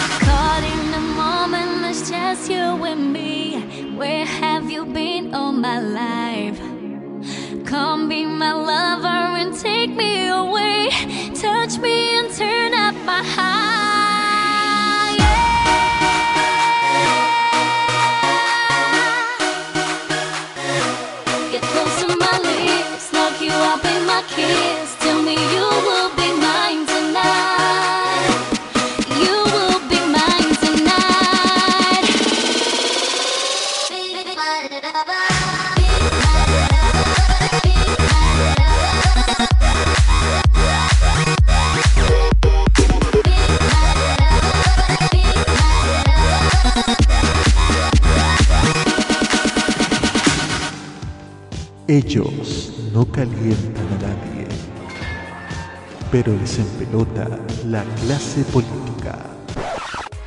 Descubre las sorpresas que trae el nuevo Tolerancia Cerdo. Los lunes a las 19.15 y los sábados a las 21.15 hora chilena. Alegra tus noches con The Weekend. Este 2022 vive Modo Radio. Programados contigo.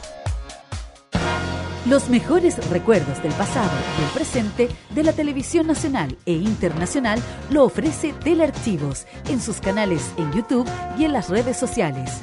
Transpórtate a los recuerdos que dejaron en la memoria colectiva en Telearchivos Retro. Conozca cómo ha sido el presente durante los últimos años en Telearchivos Moderno y revisa los mejores archivos en imágenes a través de nuestras redes sociales en Facebook e Instagram. Déjanos tu comentario en nuestro extenso material de archivo, que cada día crece más y más gracias a nuestros constantes archivos. Entra y suscríbete en youtube.com, dale like en nuestras redes sociales y disfruta de estos grandes recuerdos. Telearchivos, rescatando el pasado y el presente de nuestras vidas. En modo radio, las buenas ideas son una buena señal.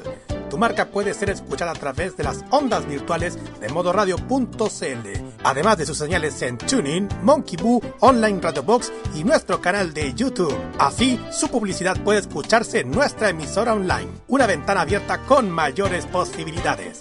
Manda un email a radio@modoradio.cl y nosotros te vamos a contactar. Vive Modo Radio, programados contigo.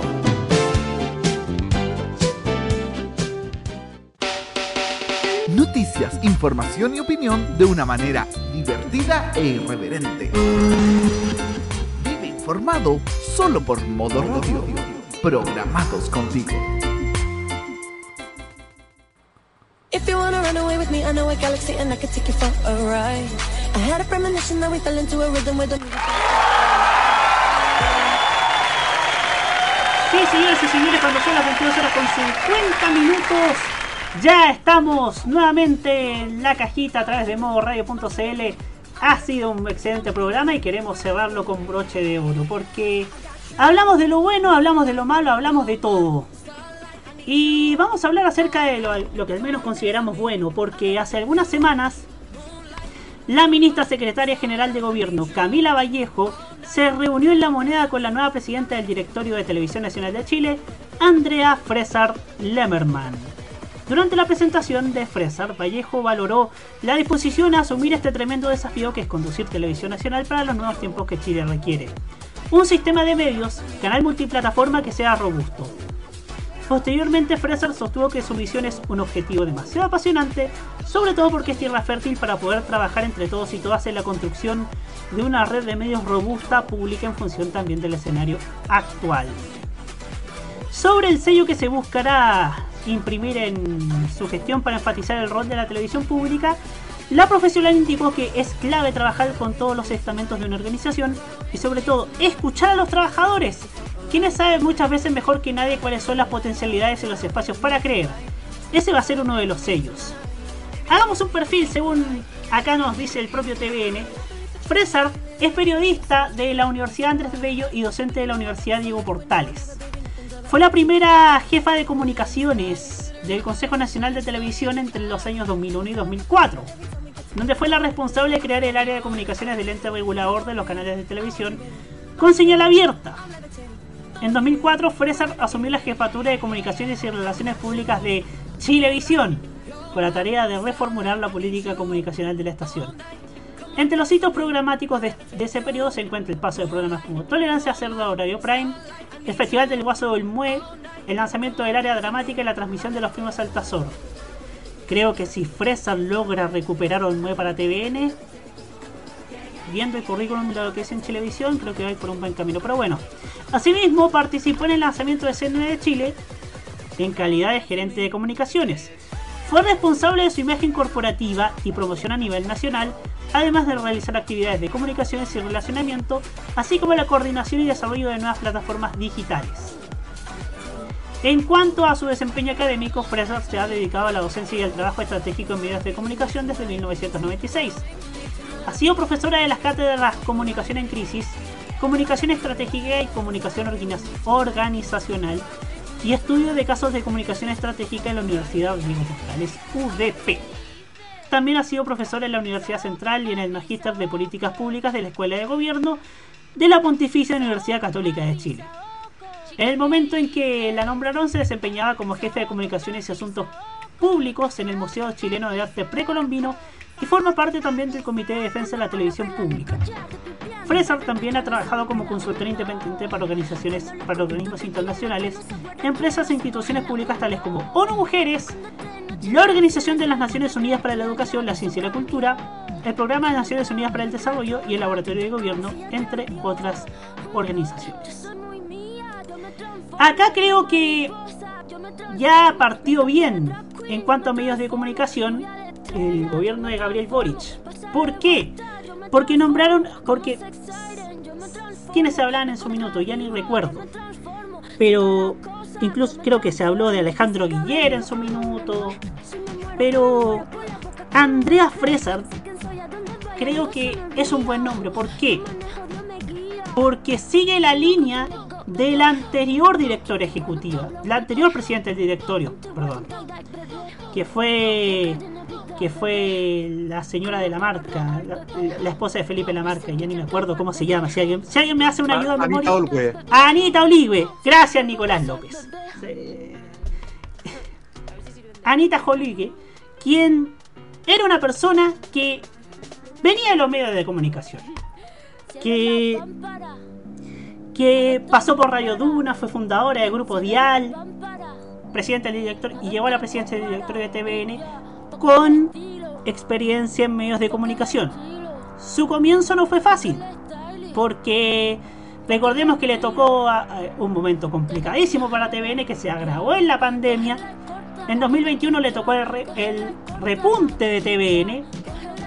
Fueron terceros en sintonía, fueron fueron mejor transformaron las millonarias pérdidas en utilidades que nunca vienen mal y que eso puede dar pie para para hacer mejores cosas en este año 2022. Esa es la herencia de Anita Hollywood.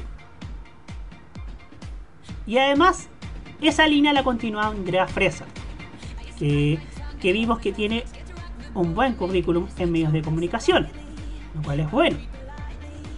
Y además es preferible que sea una periodista que haya pasado, que haya tenido experiencia en medios, a que una persona que sea un operador político como se vio en Bachelet 2 y, en Piñera 1.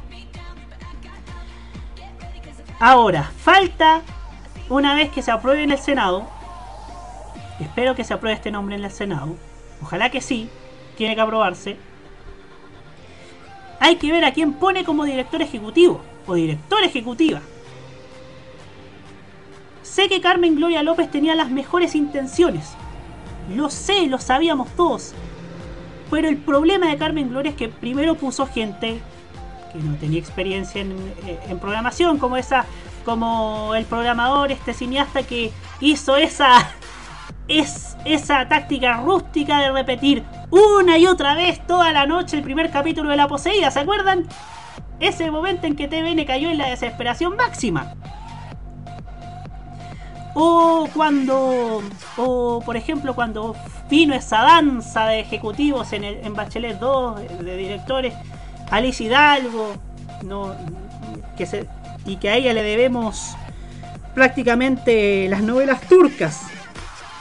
Que me van a perdonar los, los fans de TVN, pero solamente los fans de TVN, los más acérrimos fans de TVN en Twitter, les importan las novelas turcas de TVN. Lo mismo pasa con las novelas bíblicas que, pasan en el canal estatal.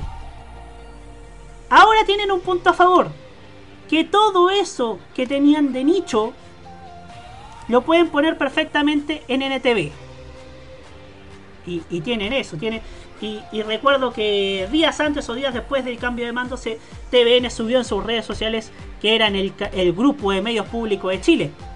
Aspiran a eso.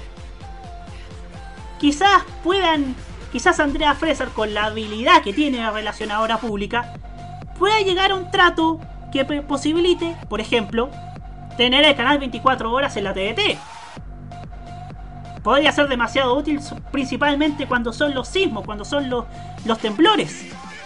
Porque, 24, porque el canal 24 horas tiene información al momento. Recuerden que solo recordar que hubo un festival del Guaso del Mue que, que, que, tuvo que proseguirse en medio de un temblor. Y ese temblor solamente se informó en la señal abierta cuando, cuando se fueron a comerciales. Y, y el canal 24 horas en ese sentido pudo ser bastante útil. Puede ser bastante útil y de hecho es bastante útil y tiene que verse en la TDT. Ahora, NTV le ha, le atinado muy bien con Celeste. Su, su, su sitcom, su serie, su primera serie. Y posicionaron muy bien a Tati Fernández. Incluso mejor que cuando estaba en rojo. Era el rojo que, todo el mundo quiere, el rojo que, que todo el mundo extraña y no el, el remedio de Got Talent Chile que intentaron hacer. Y la han posicionado muy bien a Tati Fernández como a Celeste, que, que, al menos dentro de NTV le ha ido bastante bien. Ahora, ¿cuál va a ser la, habilidad de Andrea Fresar? Ya lo dije, tiene buena, tiene buena experiencia en periodismo, tanto también como en las relaciones públicas. Entonces creo que ahí va, es una persona bastante, digámoslo, más astuta. Muy astuta para, para hacer cosas por el bien de TVN. ¿Cómo lo va a hacer? Esperemos que sea bien por el bien, esperemos que su gestión sea buena por el bien de la televisión pública y no sea otra excepción como lo vimos en Bachelet 2. ¿Qué es lo que le parece a usted? ¿Quién pidió la palabra primero? Si no me equivoco, Hugo Karen Navarro. Adelante, Hugo. Eh, Televisión Nacional tiene que cumplir un servicio importante. Es la televisión pública de Chile pero a la vez también tiene que ser un medio, yo tengo algunas aprensiones sobre un concepto muy masivo de TVN. Me van a, que algunos me, me, me, pueden criticar porque TVN nació para ser un canal altamente masivo. Pero yo creo que TVN, o por lo menos parte de su programación, tiene que también eh, buscar una alternativa a lo que es la televisión convencional y a la y sobre todo esto, a la televisión regida por los cánones del mercado. Esto es muy importante que, que, se quede en mente. Una televisión que se rige necesariamente por los cánones del mercado. Y eso tiene que ver desde, desde noticieros auspiciados por marcas comerciales, pero también incluso en cosas más mínimas como la divulgación de deportes que no son rentables y se le da prioridad al fútbol. Para eso también Televisión Nacional necesita una nueva ley. Y para eso necesita una presidenta del directorio fuerte un directorio fuerte que lo respalde, un director ejecutivo y el gobierno que patrocine y tenga la habilidad política para poner en tabla tal norma. Creo que la televisión pública en Chile tiene que jugar un rol e-, elemental en el país que está creciendo, que, que se está desarrollando, en el país que se, en este nuevo país. Ya pues, el anterior TVN, o el que estamos viendo hasta el día de hoy, es un modelo de un reflejo de una sociedad que también ha entrado en decadencia o que ya dio lo mejor de lo que pudo haber dado, que es el modelo de la transición. Entonces Televisión Nacional tiene que cambiar. No quiero, evidentemente, que TVN se convierta en un órgano del gobierno, para nada. Y ni siquiera ser un elemento propagandístico del gobierno. Pero sí tiene que llegar a ser algo más diferente de lo que ofrecen los. Y creo que este puede ser un paso porque lo dije el 11 de marzo, lo dije en la columna inmediatamente después del cambio de mando. Eh, el presidente tiene ciertas afinidades artísticas, literarias, muy especiales, diferentes a las de muchos de, los, de, los, de sus antecesores. No quiero decir de todos, porque muchos han sido también personas muy intelectuales pero el presidente tiene una cierta afinidad cultural bastante más amplia, por lo menos del de su predecesor. Y eso podría ayudar también a que TVN eh, pueda ser un, algo diferente de lo que nos ofrece hoy, no solamente la televisión chilena, sino el sistema de medios de comunicación público, en este, eh, mejor más que público, el sistema de, de medios de nuestro país, que siempre va en lo inmediato, siempre va en lo efectivista, siempre va en lo sensacionalista y nunca deja un espacio a la reflexión, nunca deja un espacio al pensamiento. Y eso yo creo que es necesario, especialmente en momentos convulsos. Algo que nos lleve a la reflexión, algo que nos deje pensar.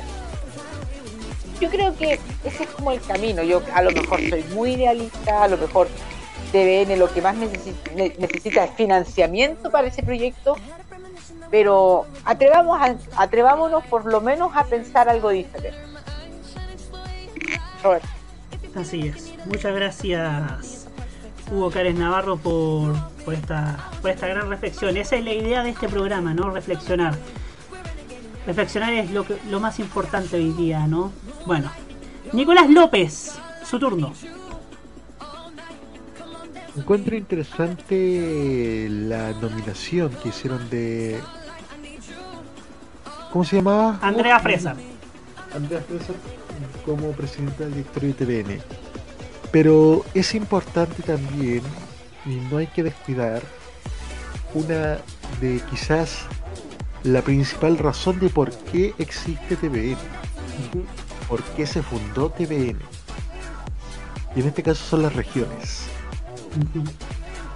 Para empezar, es excelente que los centros de regiones, durante el 2020 y parte del 2021, hayan empezado la digitalización y la migración a las frecuencias digitales de los centros regionales.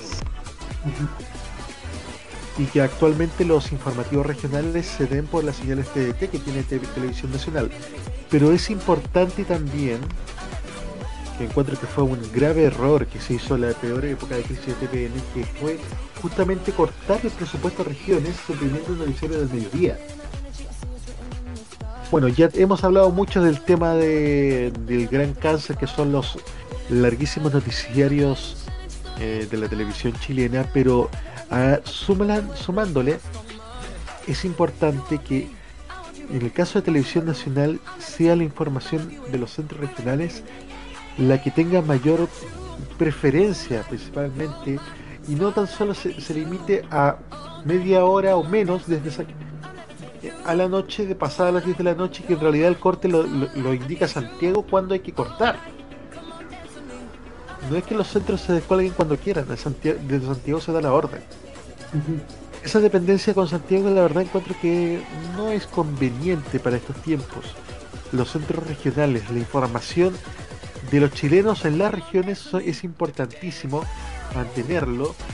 Y aparte ya se está armando, justamente en los primeros días ya salió el tema de, de la red de medios públicos de Chile que, que, que encabeza TVN. Y esto va muy bien, por muy buen camino por la señal de noticias 24 horas, por NTV que sin duda ha sido un acierto total. Ese ha sido un golazo medio a medio que ha hecho Televisión Nacional. Y creo que eso ha sido también brutal para ir recuperando poco a poco la crisis que tuvo. Yo soy de la idea de que todavía la crisis no termina, que todavía le falta todavía un poco más a TVN, pero encuentro que el, el cauce que ahora tiene que seguir no va tanto en, en, hacer competencia con los demás canales que son líderes, sino enfocar justamente el elemento diferenciador que tiene Televisión Nacional, que son principalmente los contenidos que está haciendo en el canal NTV y también en los contenidos en regiones. Muchas gracias, Nicolás López. Roque Espinosa, y se me había perdido, así Roque. El nombramiento es acertado. Va en la línea contraria a lo que sucedió hace ocho años cuando se nombró a, a Solari. Más que nada en operador político. Y eso desembocó precisamente en la crisis. La llegada de los constantes operadores políticos al directorio de TVN, que era un hábito que se daba todo el año no solamente desde la reformulación del canal en 1992 con su nueva ley, con la ley, sino desde antes con la dictadura militar, incluso durante Salvador Allende. Entonces, la llegada de personas que sepan de comunicación al directorio son algo que son, son algo que es necesario. Se requiere un aporte más técnico también, incluso más que, el ámbito, que un aporte político. Sobre todo en cargos de empresas públicas y sobre todo que tienen un rol distinto al de otras empresas públicas como Banco Estado, Codelco, como esta Televisión Nacional. La cuestión acá es que hoy en día estamos viendo que TVN está teniendo una recuperación sobre todo económica más no programática porque a nivel programático estamos viendo contenidos que hoy en día no funcionan. Y creo que yo creo que muchos estamos hartos sobre todo de ver contenidos entre ellos teleseries turcas y bíblicas. Y pero TVN tiene que apostar a más. Fíjate que buen fin va en esa línea. Fíjate el acierto de traer a un ex futbolista como conductor de televisión, en el caso de Mauricio Pinilla, que de hecho animó un evento vivo y directo para TVN, si alguien me puede decir. La fiesta de Chile se llama. La fiesta de Chile. Animó un evento. Y ese es un acierto. Un acierto de una persona que hace algunos años atrás jugaba fútbol y fue seleccionado nacional. Entonces, lo que tiene que hacer TVN es iniciar un proceso paso a paso de recuperación a nivel programático que involucre la reestructuración del área dramática en esta, en esta oportunidad ya no con recursos propios sino con el apoyo de una productora que rescate los elementos que tenía las producciones dramáticas de antes en la época de Sabatini que era dar cabida a las regiones y mostrar la cultura de otros lugares de Chile, sobre todo en la década de los 90. Todo eso representa el espíritu de Televisión Nacional de Chile, sobre todo en exhibir un elemento distinto dentro del género del drama. También es importante para Televisión Nacional de Chile lograr lograr recuperar un poco más la credibilidad a nivel informativo. Recordemos que durante la década 90 y 2000 TVN era un canal completamente creíble ante la ciudadanía. Tanto que no se notaba que fuera el canal del gobierno. Y en ese sentido, Televisión Nacional de Chile tiene que ser un baluarte para dar cabida a todos los espacios de como siempre lo ha sido con excepción de la dictadura militar. Porque incluso durante el gobierno de Allende, se daba cabida a espacios a la oposición a la corte. Por último, está en lo que dice en lo que dice Nicolás López. Y el rol de la el rol que tienen que tener las señales regionales. Porque en el caso mío la red mucha gente le perdió el rastro. Y antiguamente el noticiero de la red O'Higgins de TVN, que era, era durante la década de los 90 y 2000, sobre todo acá en la región, era muy, pero muy visto. Era muy visto la red O'Higgins de TVN, por lo menos acá. Porque este, la gente está muy interesada en lo que ocurre en su región lo que ocurre en las, en las ciudades, las grandes ciudades como Rancagua, San Fernando, Santa Cruz y Quilemo, y también San Vicente, que son las ciudades más grandes que hay, por lo menos acá en la Entonces la gente está interesada en conocer lo que pasa en su ciudad. ¿Y por qué no aportarlo con programas de conversación que hablen precisamente a la región? Programas políticos enfocados a nivel regional. ¿Por qué no hacerlo? ¿Por qué no hacer un Estado, en vez de un Estado nacional, un Estado regional? Como programa de conversación política. ¿Por qué no hacerlo? Esto en los horarios, en los horarios de, día domingo, donde las señales regionales pueden tomarla para hablar temas de conversación sobre la región o las regiones del país.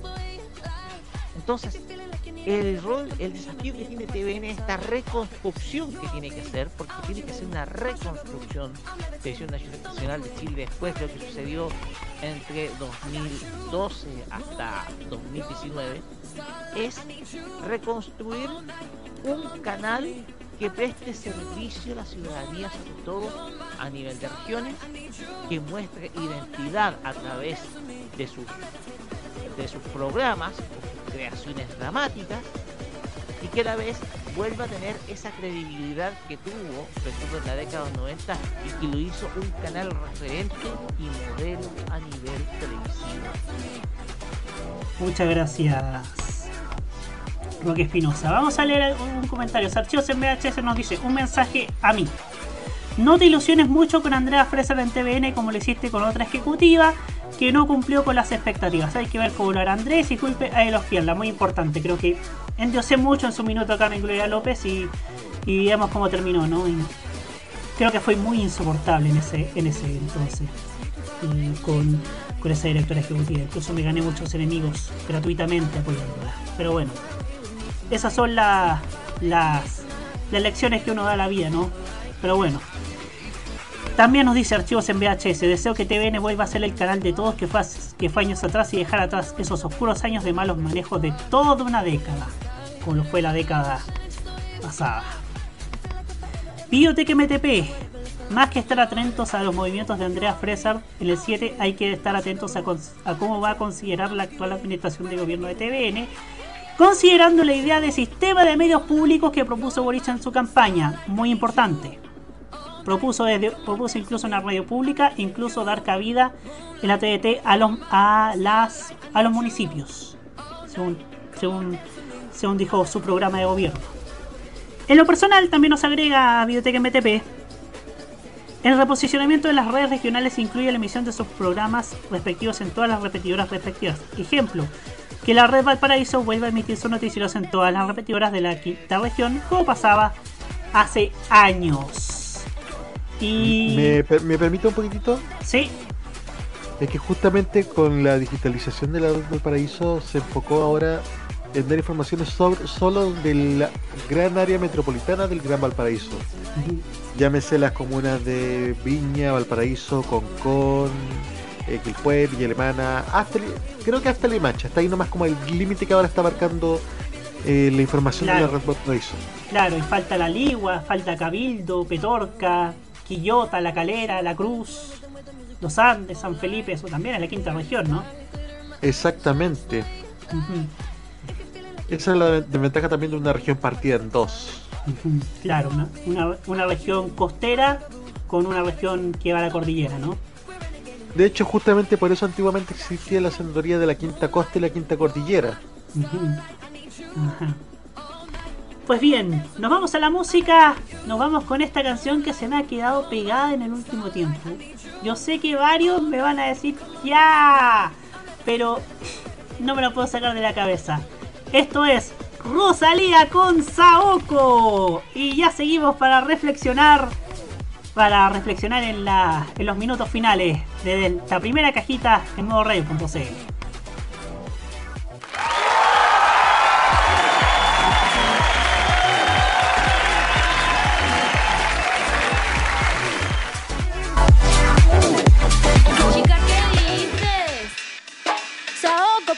Saoko. Saoko, papi, Saoko. Chica, ¿qué dices? Saoko, papi, Saoko. Saoko, papi, Saoko. Saoko, papi, Saoko. Cuando pone perla en el collar, te pipián diferentes ya no son perla uno. Cuando los cubitos de hielo ya no se guarda hielo, se congela uno.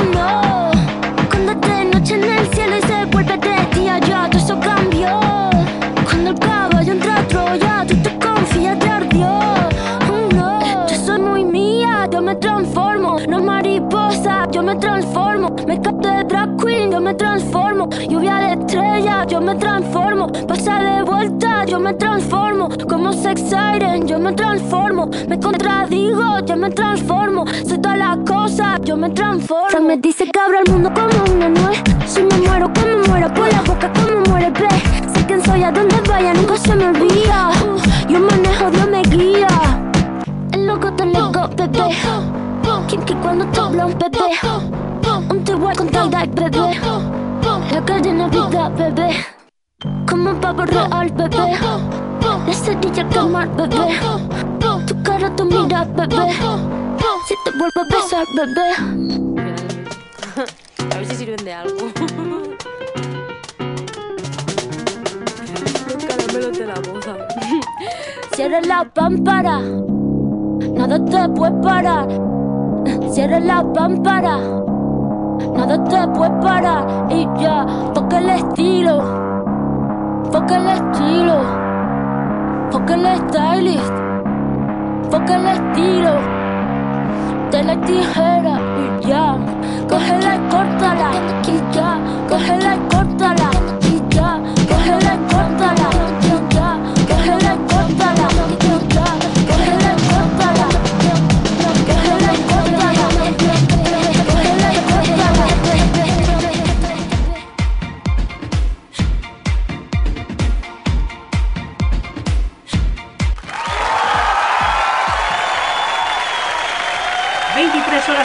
minutos. Les queremos agradecer la gran sintonía que hemos tenido en esta primera cajita del año en modo radio.cl. Esperamos que sean muchas, pero muchas más en el transcurso de este programa. Hacemos este programa con mucho cariño, con mucho amor para ustedes. Y lo hacemos con un solo propósito, que es reflexionar acerca de cómo funcionan los medios en nuestro país. Y hablando de reflexiones, vamos, cerremos este programa con las reflexiones finales partiendo con Nicolás López. Creo que esta reflexión voy a tener que escribirla porque estoy seguro que la voy a tener que repetir en muchos programas de esta temporada. El problema de la televisión chilena es que todos hacen la misma.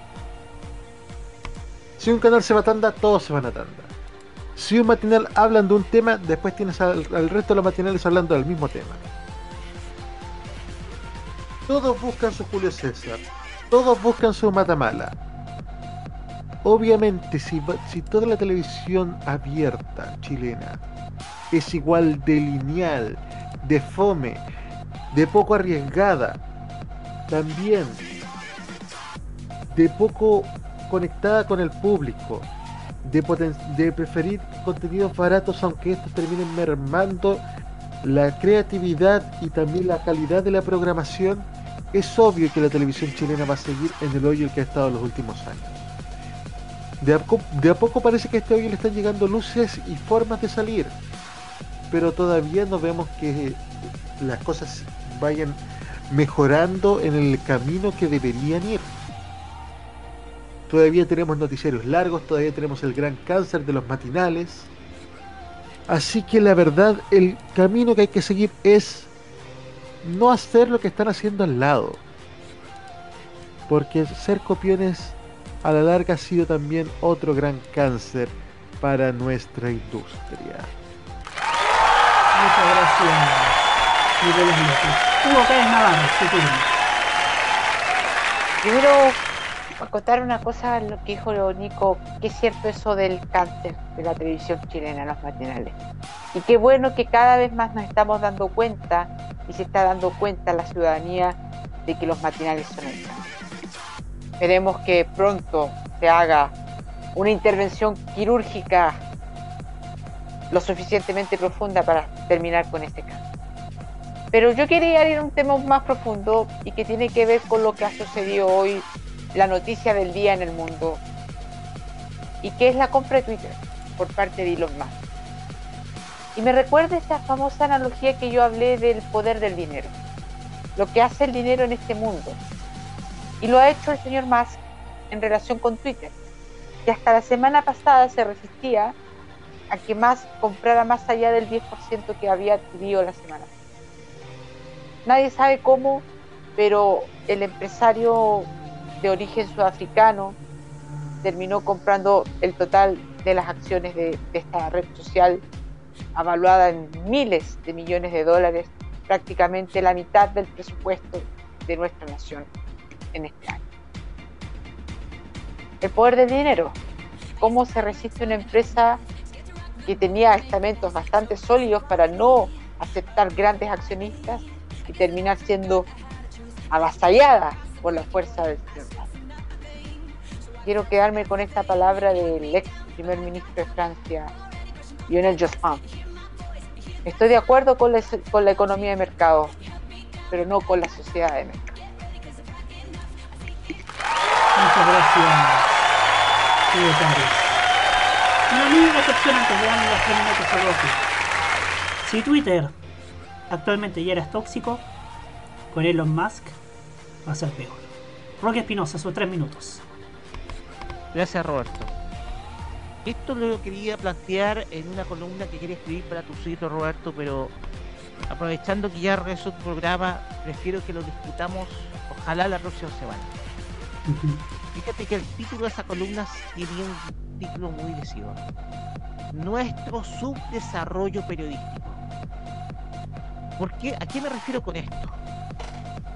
Porque nuestro periodismo está demostrando ser periodismo de país peor que peor que subdesarrollado. Y hay un subdesarrollo que es evidente de parte no solamente de los medios de comunicación, sino de prensa. Y uno de esos estandartes de nuestro subdesarrollo periodístico es las últimas noticias. Este año se cumplirán 20 años del giro de las últimas noticias a medio o tabloide de farándula.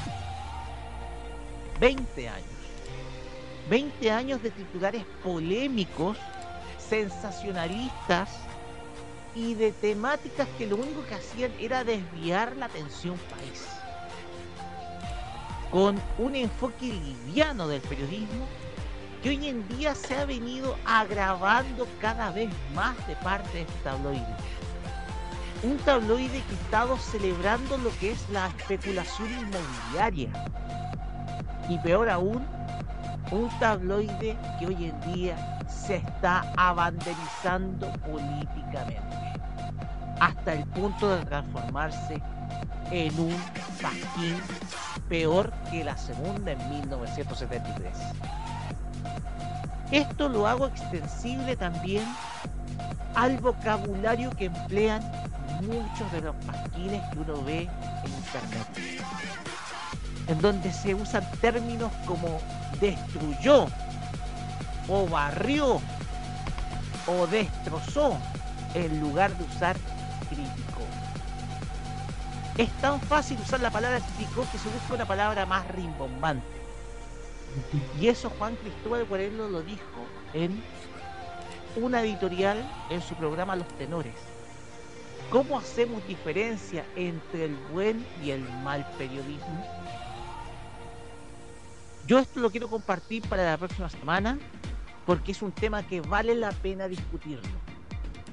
Porque hoy en día estamos notando que nuestro periodismo es un periodismo claramente de país subdesarrollado. Muchas gracias. Miren, mi reflexión final va en el sentido de de los ídolos. Qué malos ídolos tenemos, ¿no?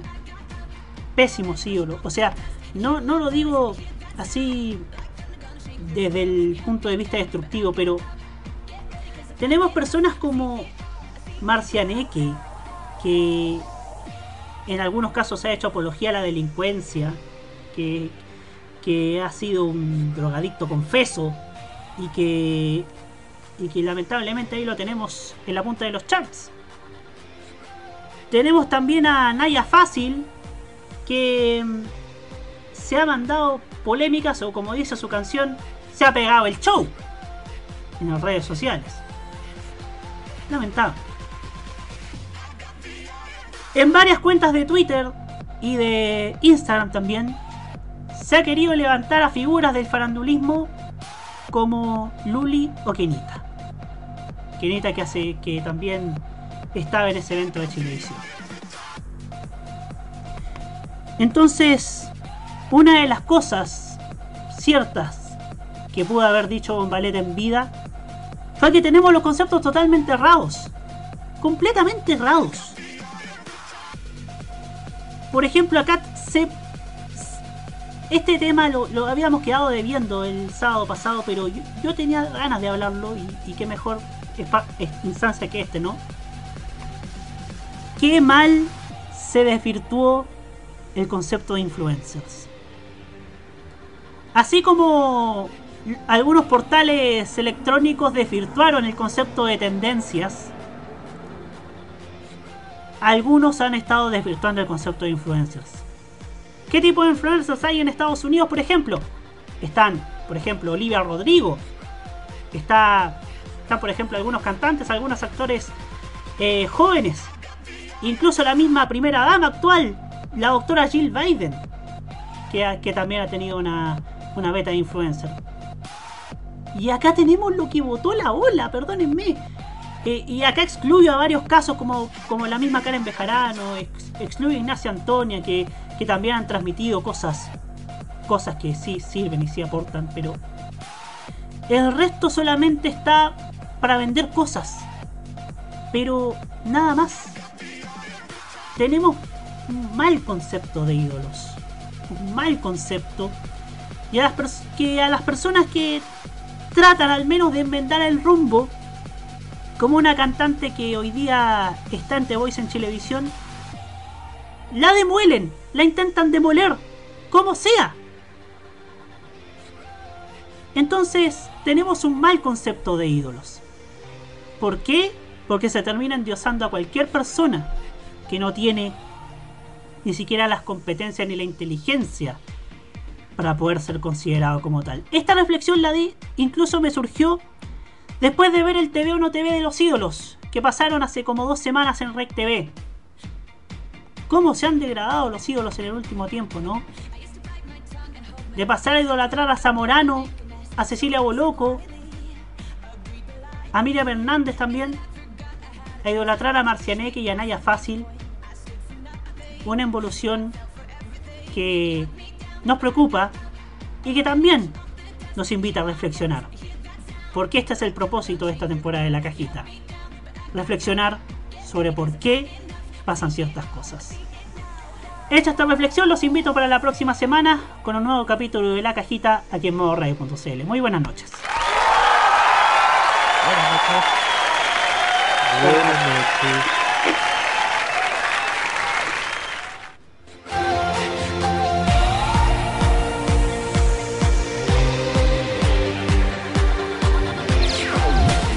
Opiniones emitidas en este programa son de exclusiva responsabilidad de quienes las emiten y no representan necesariamente el pensamiento de modoradio.cl.